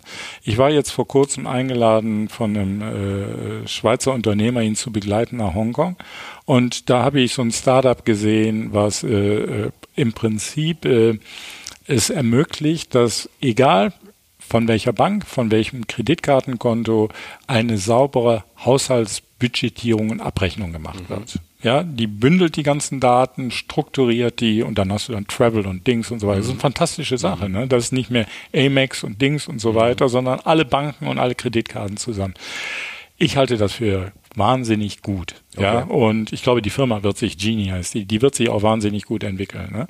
Und in den Segmenten, ja, da könnt ihr noch wahnsinnig viel erreichen. Das zeigt auch N26. Mhm. Also wenn ich mir vorstelle, N26 in Südamerika, das wird, das wird, das ist ein Erfolg. Mhm. Also wenn ich. Die gehen ja jetzt gerade in die USA. Ja, also, ja, in die USA, aber genau. in Südamerika ja. genau das Gleiche, ja. Ich würde einen Rucksack packen, Dings einfahren und, und dahin fahren und, und N26, was weiß ich, in Mexiko gründen mhm. oder, oder und das ist eigentlich auch die Stärke, die, die, die deutsche Talente ja immer gehabt haben, dass sie bereit waren, ins Ausland zu gehen. Mhm. Deswegen sind wir heute auch Exportweltmeister. Ne? Aber was die Chinesen jetzt auch machen, die schicken ihre Talente auch ins Ausland, ja. Ja. Aber das ist äh, der, der, globale Kampf, so ein bisschen auch ums Wissen. Mir, mir ist das deutlich geworden. Ich war, äh, ich weiß nicht, 14 Jahre im Board der New York Times. Und wir hatten mal eine Bordsitzung der New York Times mhm. und da wurde das Anzeigengeschäft so dargestellt. Und dann sagten die, Luxusgüter sind wir besonders stark in Boston. Mhm. Also Anzeigen von, mhm. von Luxusgüterherstellern. Da habe ich gesagt, wieso, wieso in Boston? Das verstehe ich jetzt nicht. Und dann haben sie gesagt, ja, da studieren die Chinesen. Ja. Harvard. Ja. Ja, das muss man sich mal vorstellen. Mhm. Und da wurde dann Louis Vuitton und Dings und so weiter beworben. Ja, also, naja, kriegt man aber in deutsche Köpfe schwer rein. Wie stehst du dem gegenüber Elite-Unis versus normale Unis, öffentliche Unis? Ich finde Elite-Unis grauenhaft. Weil? Weil ich glaube, äh, die ein äh, Typus von Hochschulabsolventen produzieren, der äh, all die Eigenschaften in jungen Jahren in sich vereint, die ich erst in späten Jahren entwickelt habe. Mhm. Ein bisschen zu viel Arroganz, ein bisschen zu viel falsche und äh, also WHU, EBS, um die auch mal beim Namen zu nennen mhm. oder so, halte ich für ganz schwierige äh, Dinge, ja, weil die nämlich einfach sagen, äh, wir sind was Besonderes, wo, wobei sie gar nichts Besonderes sind. Mhm. Ja. Ja? ja. Also, okay. Kann ich, kann ich gut nachvollziehen, was du da beschreibst. Lass uns zurück zu Ende der Ära Bertelsmann springen. Wie alt warst du? Wo sind wir jetzt ungefähr? Was ist also passiert? bei Bertelsmann äh, bin ich raus 2002. Da war ich also ungefähr, ich habe immer so, so Schwierigkeiten mit meinem Alter, fast 50. Eigentlich 50. Ja, hm. Fast 50, 35. nee, nee, 50 weiter. Ja. Hm. Wie kam es da zum Ende? Wie kam es zum Bruch, obwohl du, obwohl du sehr erfolgreich warst und einer der größten Deals für, für Bertelsmann Also wir hatten, hast? wir hatten vereinbart, äh, Mohn und ich, ich hatte damals noch so einen Aktientausch gemacht mit einem belgischen, kanadischen Großinvestor, dass äh, das Aktienpaket an die Börse geht. Ja, und als ich erkannte, dass da andere Sichtweisen waren. Äh, dann habe ich gesagt, ich gehe da aber nicht von runter. Dann habe ich gesagt, außerdem will ich einen neuen Aufsichtsratsvorsitzenden haben, der taucht nichts und so. Und äh, das ganze Gebäude, das äh, also das, das hat sich immer weiterentwickelt und ich war so getrieben, Jan, also äh, dass ich gesagt habe, ich bin sowieso unabhängig, dann mache ich mein eigenes Ding. Ne? Mhm. Und das war in der Rückschau eigentlich ein Riesenfehler von mir, äh, mich so zu verhalten. Mhm. Und äh, äh, ja, weil das merkt man vielleicht aus meinen Äußerungen, Bertelsmann eigentlich bis heute für mich ein ganz außergewöhnlich außergewöhnliches Unternehmen ist. Mhm. Ich hätte ein paar Dinge anders gemacht, mhm. klar, aber das macht ja, sagt ja jeder. Das du. ist ja völlig verständlich. Ja. Ne? Mhm. Aber äh, trotzdem ist es, es war eine tolle Zeit da. Und dann bist du mit einer Abfindung von 25 Millionen, liest man so nach, bist du dann da ausgeschieden. Ja, egal wie die Erfindung Wie hoch die auch immer war. Dein Lebensstandard war ja ziemlich hoch zu dem Zeitpunkt. Ja, ich hätte eigentlich aufhören können zu arbeiten, weil ich hatte ja noch einen Bonus gekriegt vorher und so weiter. Bonus ähm, für AOL oder Für wofür? AOL. Mhm. Der liegt so bei, lag bei also ich glaube, alles zusammen sind irgendwie so rund 100 Millionen. 100 ne? Millionen Euro. Und äh, eigentlich hätte ich ja sagen können, ich arbeite jetzt nicht mehr. Ne? Ja. Aber äh, tatsächlich war es so, dass es äh, eigentlich dann nochmal so eine Triebfeder war. Also jetzt gut, hier bin ich mit meinem Konzept nicht durchgekommen. Mhm. Ja? Aber äh, jetzt will ich nochmal allen, allen irgendwie zeigen, äh, was ich kann. Und da bekam ich äh, das Angebot, äh, mich um die Nachfolge von Chris Jen zu bewerben. Den kennst du wahrscheinlich auch nicht. Das war Den damals der Chef von Vodafone, der Mannesmann übernommen hat, okay. gegen Klaus Esser. Ja. Ne? Also der Mannesmann dann sozusagen ja. in seine Einzelteile zerlegt hat. Und Vodafone war damals mit Abstand der größte, äh, die größte Telekom und äh, und da war das dann so, dass das wie die äh, Engländer das halt so machen, dass das ein offener Prozess war und da gab es zwei Personen, den Arun Sarin und mich, ja, die mhm. sich also bewarben um die Nachfolge von Chris Gent. Ja, und das war meine erste Niederlage. Ja, in okay. letzter Konsequenz hat der Chris Gent dann den Job gekriegt und nicht ich. Und äh, das habe ich äh, sehr persönlich genommen und war für mich tragisch. Ja.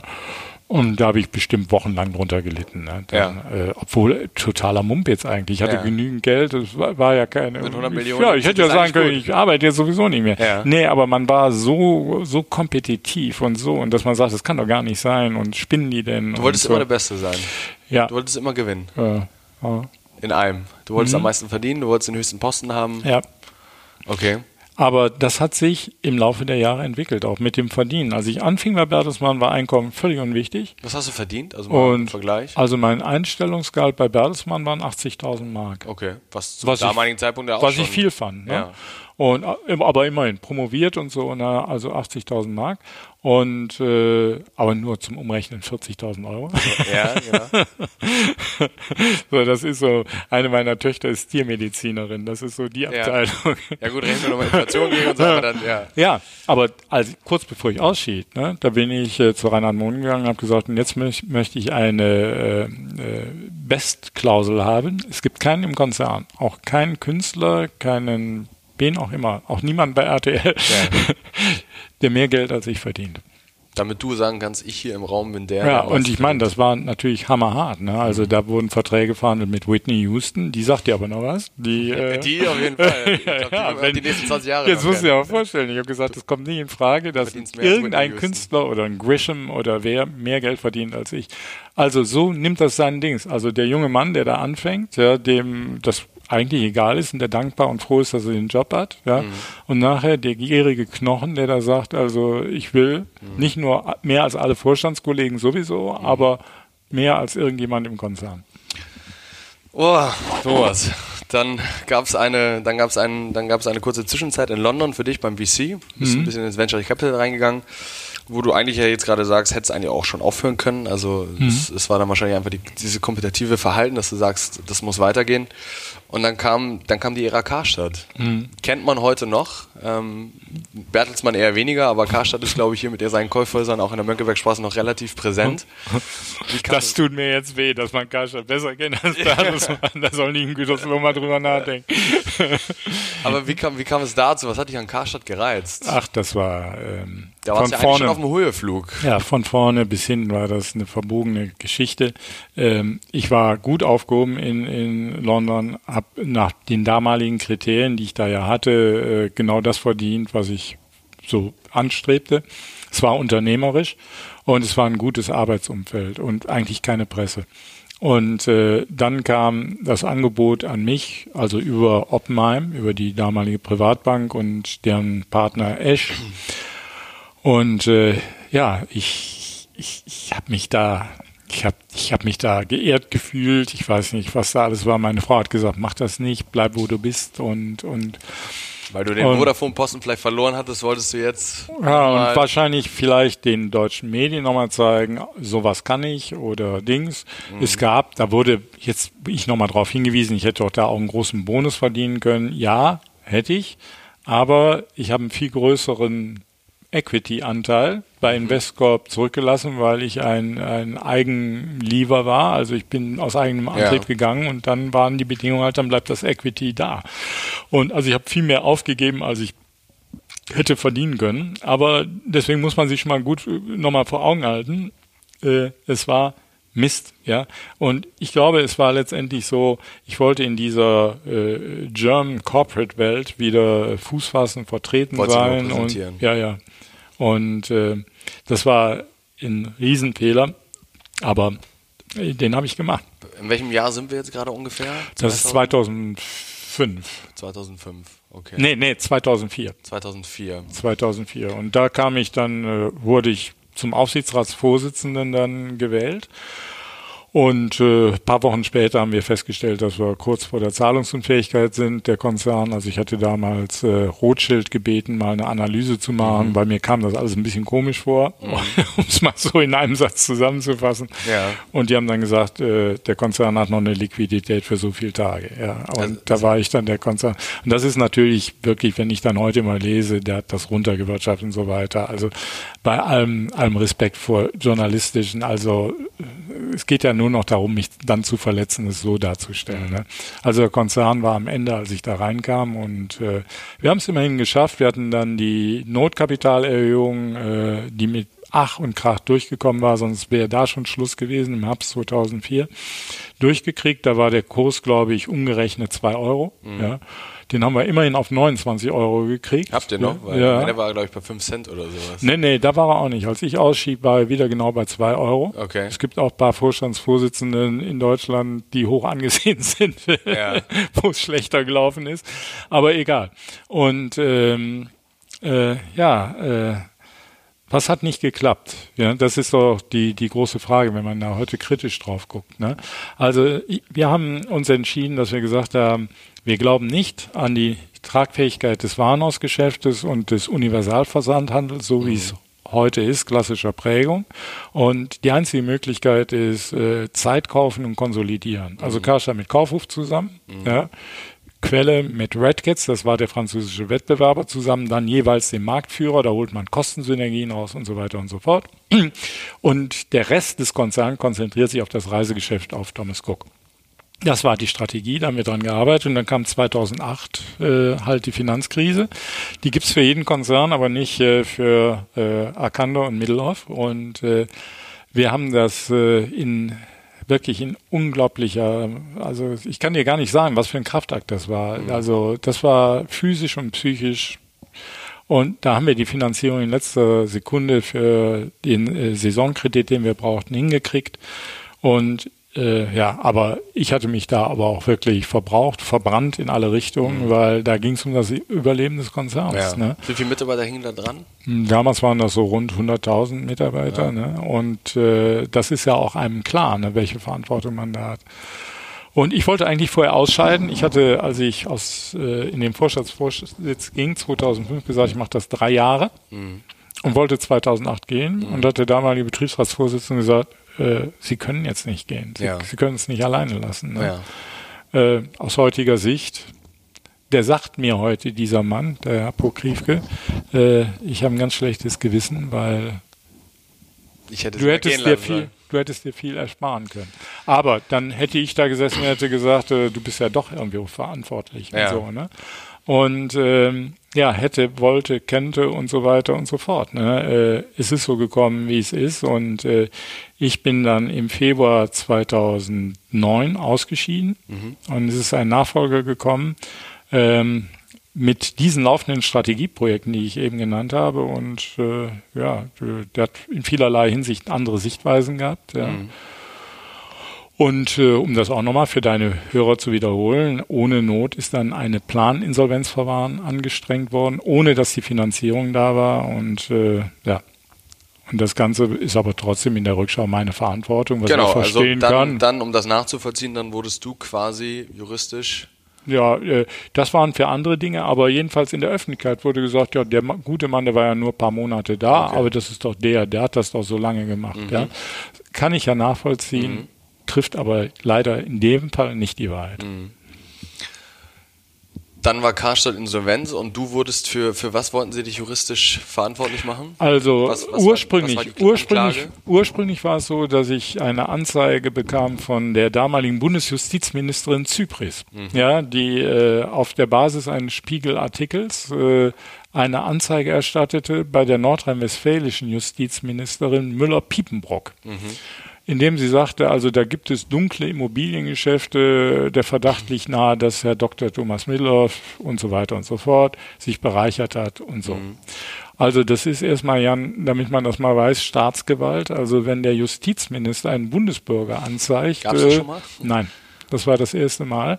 Dann ist das äh, schon mal ein Fall für sich. Ne? Und man muss ja wissen, dass die Ermittlungs- äh, Organe, Behörden, mhm. ja, äh, die Berichtspflicht zum Justizminister haben. Mhm. Ja. Also äh, ein bisschen ungewöhnliches Prozedere, wie auch immer. Daraus ist nichts gekommen. Ja, ich war aber trotzdem vorverurteilt. Da war doch was mit Immobilien, ist bis heute. Ne? Mhm. Also dieses Ermittlungsverfahren, das hat sich in Luft aufgelöst. Aber an das Verfahren wurden drangehangen einmal die Herausgabe einer Festschrift, zweitens äh, die Abrechnung von Flügen im, in Charterflugzeugen und drittens das Sponsoring der Universität Oxford und viertens das Auszahlen eines Bonuses. Mhm. Ja, wenn ich sie jetzt alle richtig rekapituliert habe, waren das die vier Ermittlungsverfahren. Und für die Herausgabe einer Festschrift und diese Flüge äh, bin ich dann zu drei Jahren Haft verurteilt worden und im Gerichtssaal dann auch gleich verhaftet worden. Genau, das war ja, ich glaube, nochmal der, also das, das habe ich sogar noch mitbekommen. Also ja, so, leider. Ja, leider, ich, ich, ich leider, glaube, das war wochenlang das beherrschende Thema in den deutschen Medien. Also da mhm. wurdest du ja, dafür bist du bekannt geworden.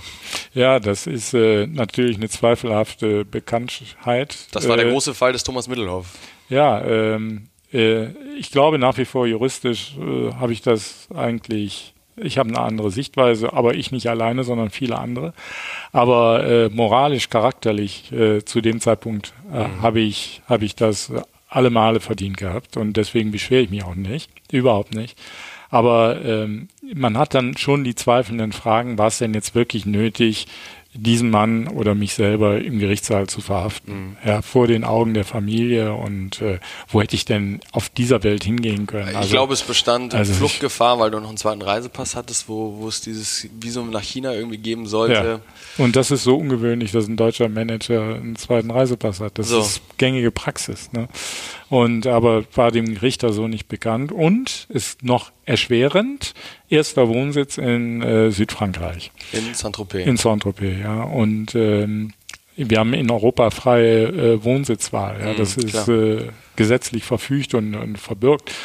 Ja, aber in solchen Fällen kann man aber auch mal erkennen, Jan, wenn die Justiz jemanden festsetzen will oder die Staatsgewalt, dann kann sie das. Ja.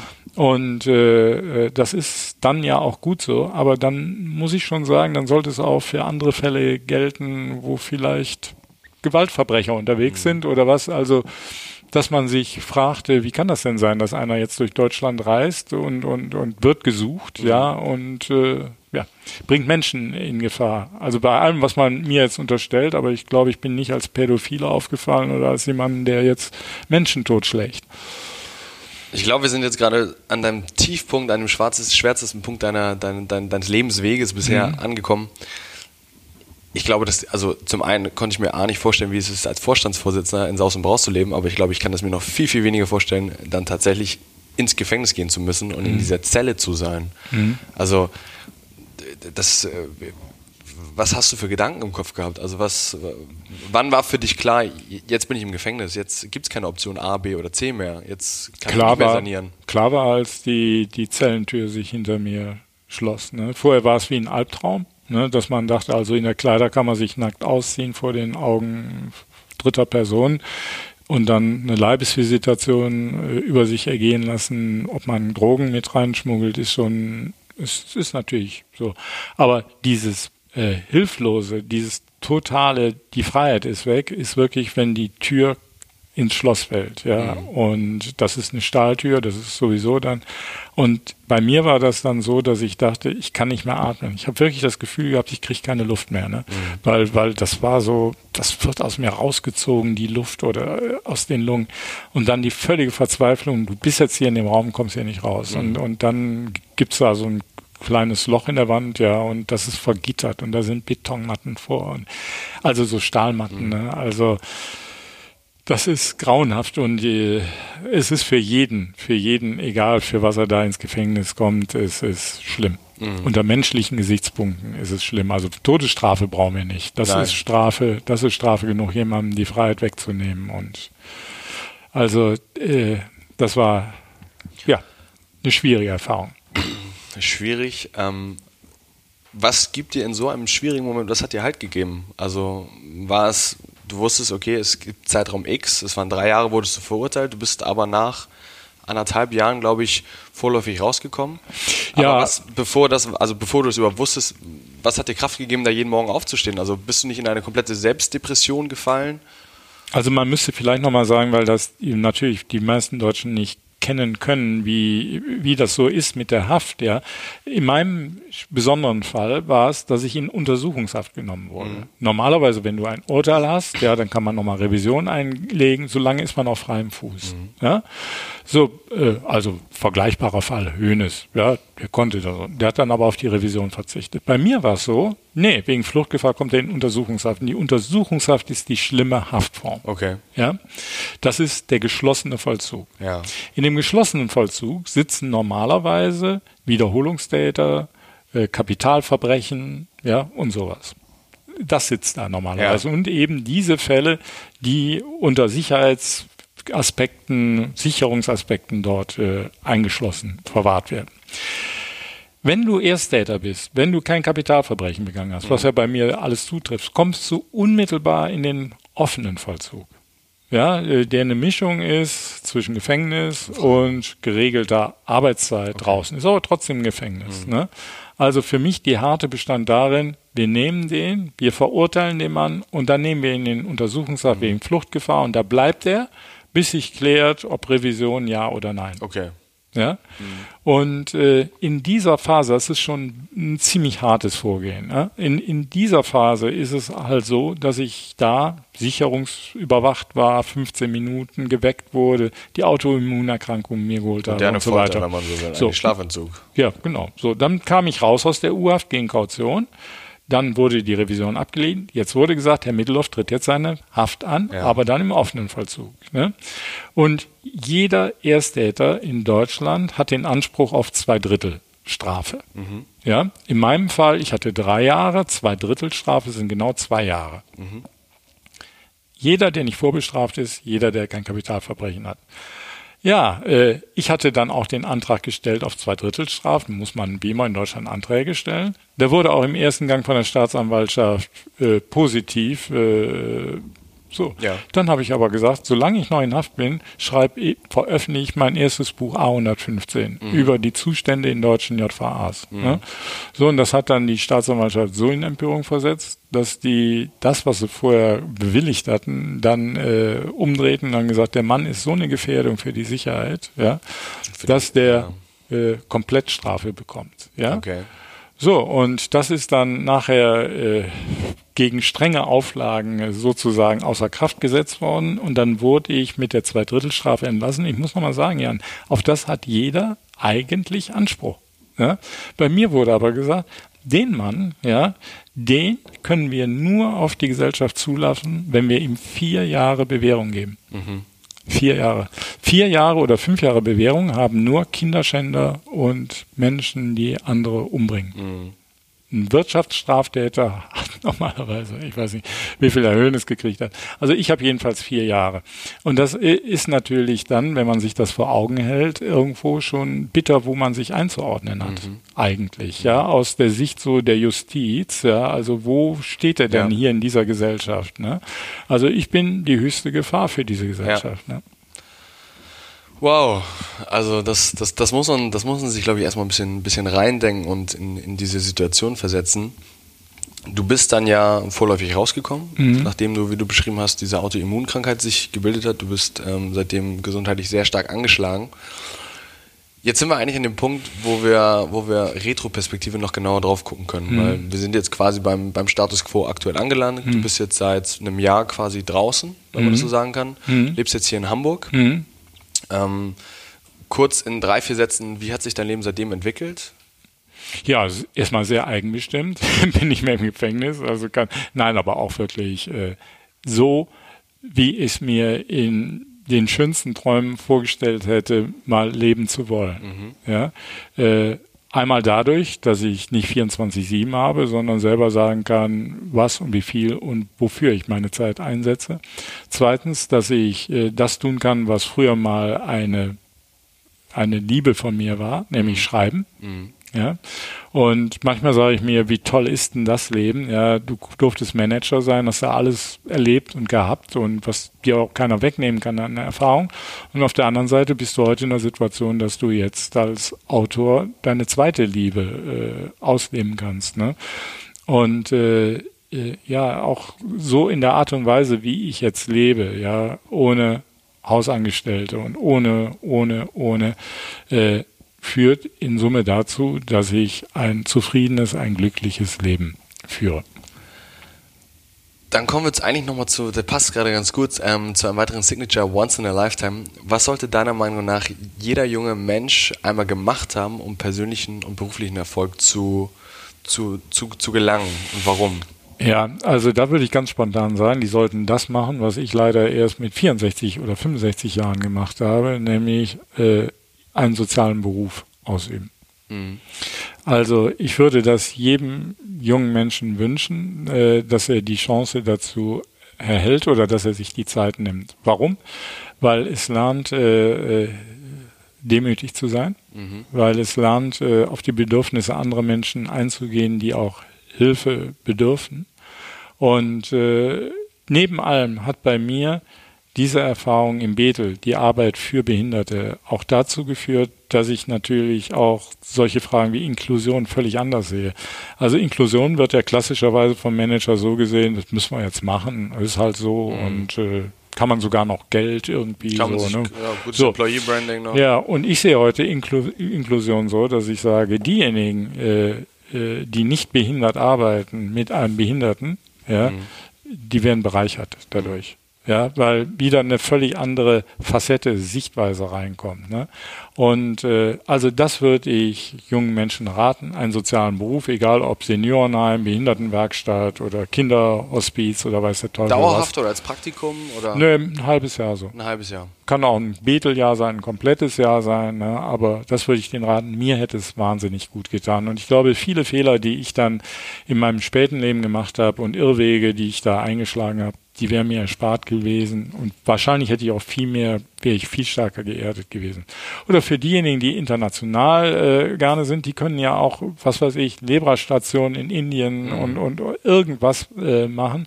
Äh, aber ich glaube, äh, das täte jungen Menschen sehr, sehr gut. Was, was, was täte jungen Menschen noch sehr gut? Was, also du hast ganz viele Fehler jetzt schon ähm, im Laufe unserer, unserer Episode genannt lass uns die nochmal zusammenfassen. Ähm, du schreibst ja auch gerade in deinem aktuellen Buch darüber, also du sprichst ja momentan viel über Scheitern und was junge Leute nicht machen sollten. Das war jetzt eben ja ähm, ein Tipp, was sie machen sollen, aber was sollen sie ausgerechnet nicht machen? Was glaubst du, ja, ich, ich, äh, ich, das ist jetzt nicht irgendwo, was ich jetzt sage, aber ich glaube, es gibt schon äh, die sieben Todsünden. Mhm. Ja, in dem Sinne, äh, ich bin erzogen worden noch, äh, wenn du vor Gott trittst und hast diese Todsünden begangen, dann kommst du in die Hölle. Mhm. Ja, also da war ich acht, neun, zehn. Ist natürlich äh, schwierig, sich sowas heute vorzustellen, aber ich glaube, es gibt schon Todsünden, Verhaltensmerkmale, die in einem schleichenden Prozess den Charakter vergiften. Das ist genau bei mir passiert. Mhm. Ne? Wenn ich mal das erste nehme, Stolz und Hochmut.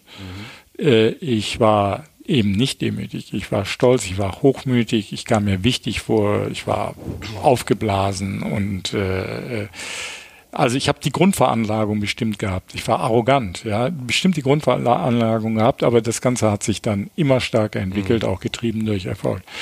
Das zweite ist Maßlosigkeit. Ja. Also wir hatten eben 24-7. Das ist mhm. eigentlich eine Form der Maßlosigkeit. Mhm. Also dass man maßlos arbeitet, ja. maßlos in seinen Ansprüchen ist, mhm. ne? maßlos in den Forderungen dem um, um, Umwelt gegenüber. Mhm. Ja. Was ich letztendlich von meiner Frau alles gefordert habe, ist ja aus heutiger Sicht in der Rückschau absolut maßlos mhm. gewesen. Ne? So, oder die Unfähigkeit im Augenblick zu leben. Ja, das äh, ist ein ganz starkes, ja, wie soll ich mal sagen, äh, Problem. Und ich hoffe, dass all das denen, die, die deinen Podcast hören äh, oder bewusst ist, man kann sich zukippen mit Aktivitäten, ist aber gar nicht mehr äh, da, im Hier und Jetzt. Also mhm. wenn ich irgendwo in New York gelandet war, dann habe ich gedacht, also nachher hast du den Termin äh, in Washington. Oder wenn ich in Washington war, habe ich gesagt, dann fließt nach Tokio. Ich war nie in dem Moment da. Mhm. Und äh, das führt leider dazu, dass man recht unbewusst in Teilen lebt. Ja, und äh, alles hat sowieso einen abnehmenden Grenznutzen. Du als BWLer verstehst das natürlich sofort. Und äh, das, äh, das in der Rückschau wird einem das dann auch noch deutlich. Also diese, diese Unfähigkeit im Augenblick zu leben, führt dazu, dass man das Leben äh, vorbeifliegen lässt. Ja, und irgendwann wird es einem mal klar und dann kann man es leider nicht mehr zurückdrehen. Und äh, Neid, ich war nie so neidgetrieben, ja, muss ich sagen, aber mhm. man sollte schon darauf aufpassen, dass man äh, nicht äh, diese Neidform entwickelt und äh, äh, Neid auf den Kollegen, Neid auf den, der erfolgreicher ist, Neid auf den. Ähm. Du hattest es ja einmal so ein bisschen mit dem Vodafone-Posten. War das Neids oder kompetitiv Veranlagung? Also in der ersten Phase war es kompetitiv und nachher war ich eine Zeit lang neidisch, okay. weil das war ein toller Job, den der ja. da hatte und ich war neidisch, dass der den hatte. Ne? Und äh, das muss ich schon sagen. Dann gibt es natürlich auch noch Zorn. Mhm. Ja, äh, also der ungezügelte, ungelenkte Zorn über, über, über, über, was weiß ich, über eine Entwicklung im Unternehmen oder dass irgendwas nicht hingehauen hat mhm. oder äh, Zorn, die Mitarbeiter spüren lassen, ja, hab mhm. den Deal nicht hingekriegt, jetzt, ihr könnt mich alle mal mhm. oder irgendwie so. Ähm, also das sind also eigentlich so die wesentlichen Dinge, äh, wo ich sagen würde, passt da bloß auf. Ja, also das darf nicht passieren. Und das letzte ist natürlich auch Wollust.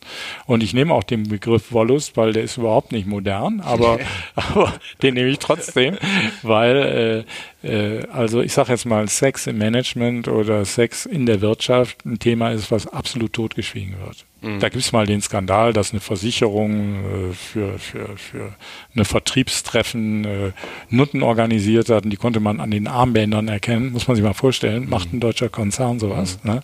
Äh, du und, vom Mannheimer sprichst du gerade damals. Äh, nee, das war Ergo. Oder ne? Ergo, ja. Ergo. Und bevor die Mannheimer verrückt wird, das war die Ergo. und äh, das ist natürlich, ich meine, oder nimm einen anderen Fall, jetzt weil gerade aktuell äh, der große Pirch gestorben, ja, mhm.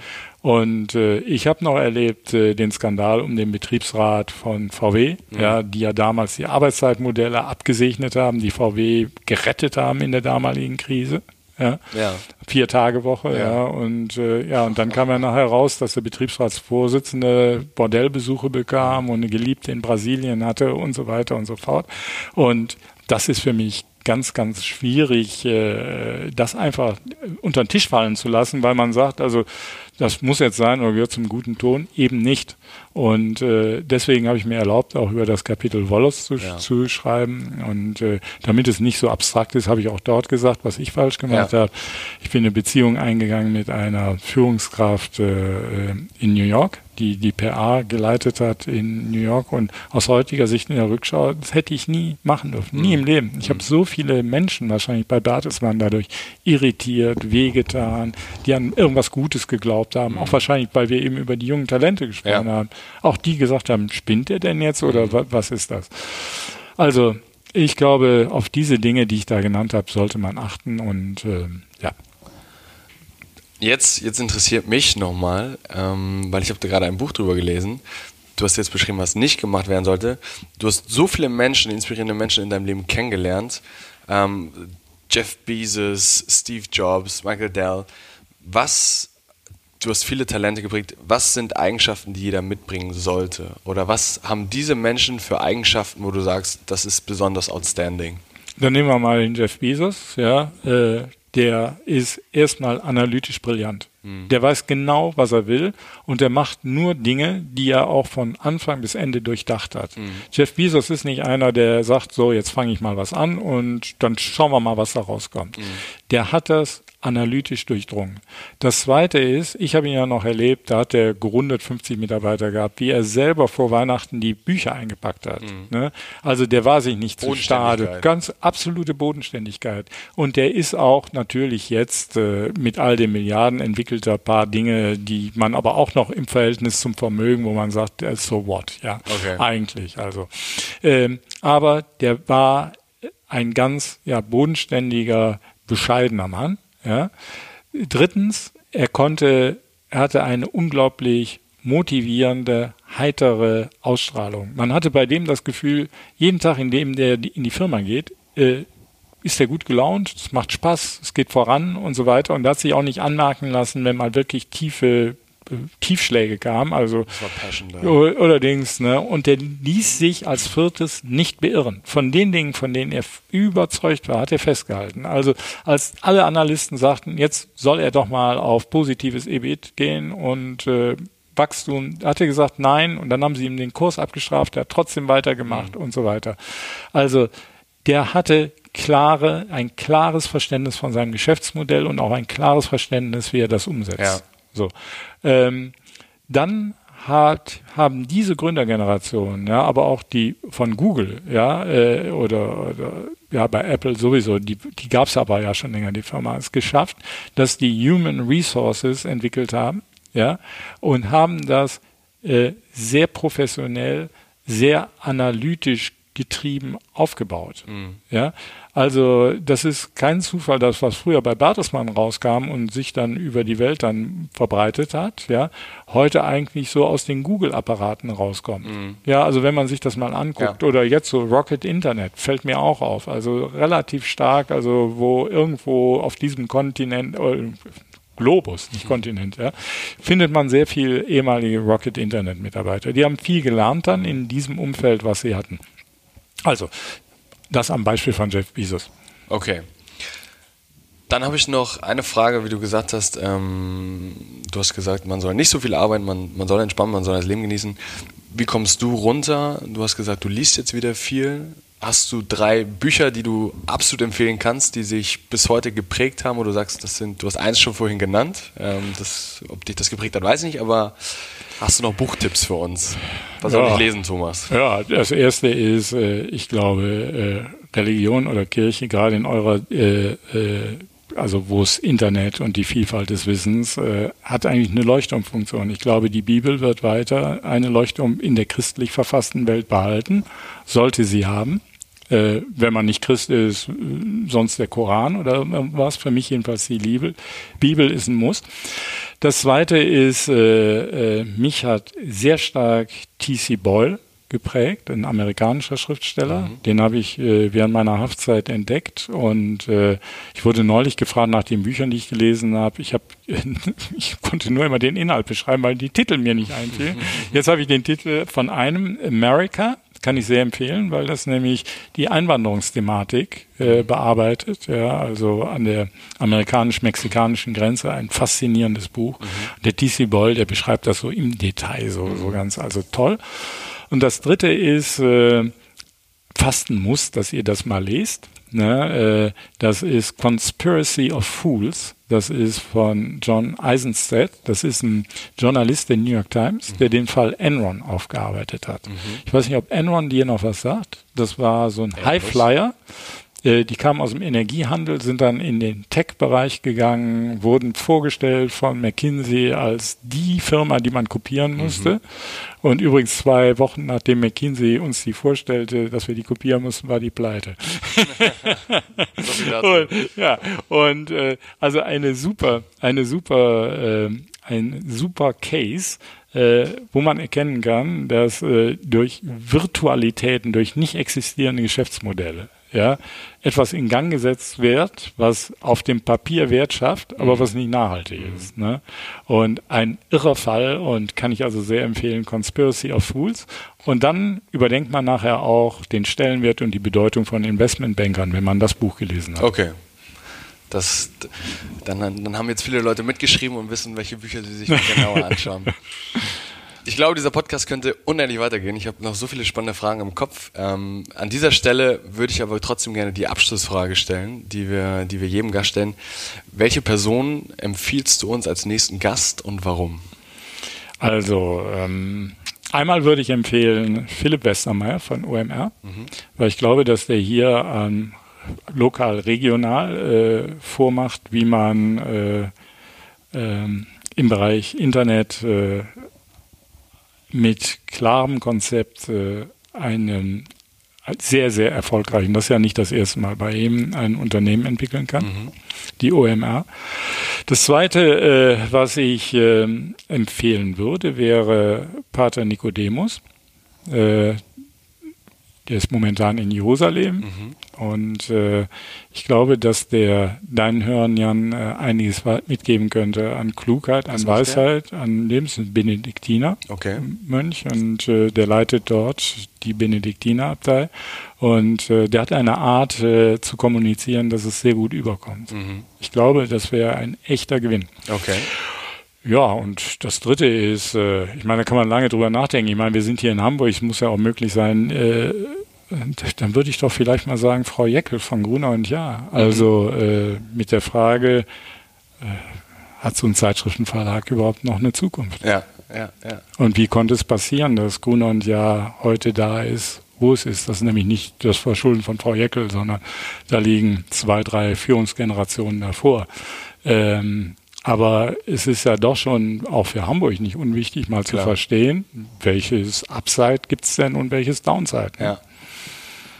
Thomas, ich glaube, das war eine sehr, sehr vielfältige, inspirierende, tiefgründige ähm, Podcast-Folge. Wir sind deutlich über der Zeit, aber das ist richtig gut.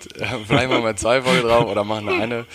Ähm, vielen Dank für deine Zeit. Vielen Gerne, Dank, dass ja. du hier warst. Alles, alles Gute dir und ja, ich hoffe, wir hören uns in Zukunft. Und für dich persönlich und für, was war das? Chef. Preispolitik. Achso, ja, genau. dass du das nicht versägst. Alles klar. Danke dir, Thomas. Ja. So, das war unser Staffelfinale mit Thomas Middelhoff. Wenn du mehr über ihn und seinen Werdegang erfahren willst, findest du sein aktuelles Buch in so quasi jeder Buchhandlung. Schreib uns aber unbedingt deine Gedanken und Meinung zu dieser Folge. Wir werden sie dann gerne reposten, mit anderen Menschen teilen und einfach, ja, das Ziel verfolgen, noch mehr Menschen zu inspirieren und diesen, diesen, diesen Input einfach zu ermöglichen. Die zweite Staffel geht also, wie schon angekündigt, zu Ende. In einigen Wochen geht's weiter. Wir freuen uns auf dich und sagen Danke, danke für deine Zeit, dass du hier zugehört hast. Danke fürs Teilen, danke fürs Diskutieren. Und natürlich vielen, vielen, vielen Dank an die großartigen Gäste, die wir begrüßen durften und die ihren Input mit uns geteilt haben. Es ist der Wahnsinn was wir hier aufnehmen durften in so kürzester Zeit. Wir freuen uns wahnsinnig auf alle zukünftigen Gespräche, auf alle Konferenzen, Events, die wir mit euch veranstalten dürfen. Und ja, von uns als Team großes Dankeschön. Es macht super viel Spaß. Wir kriegen super viel positive Energie zurück. Macht's daher richtig, richtig gut und bis zur nächsten Staffel.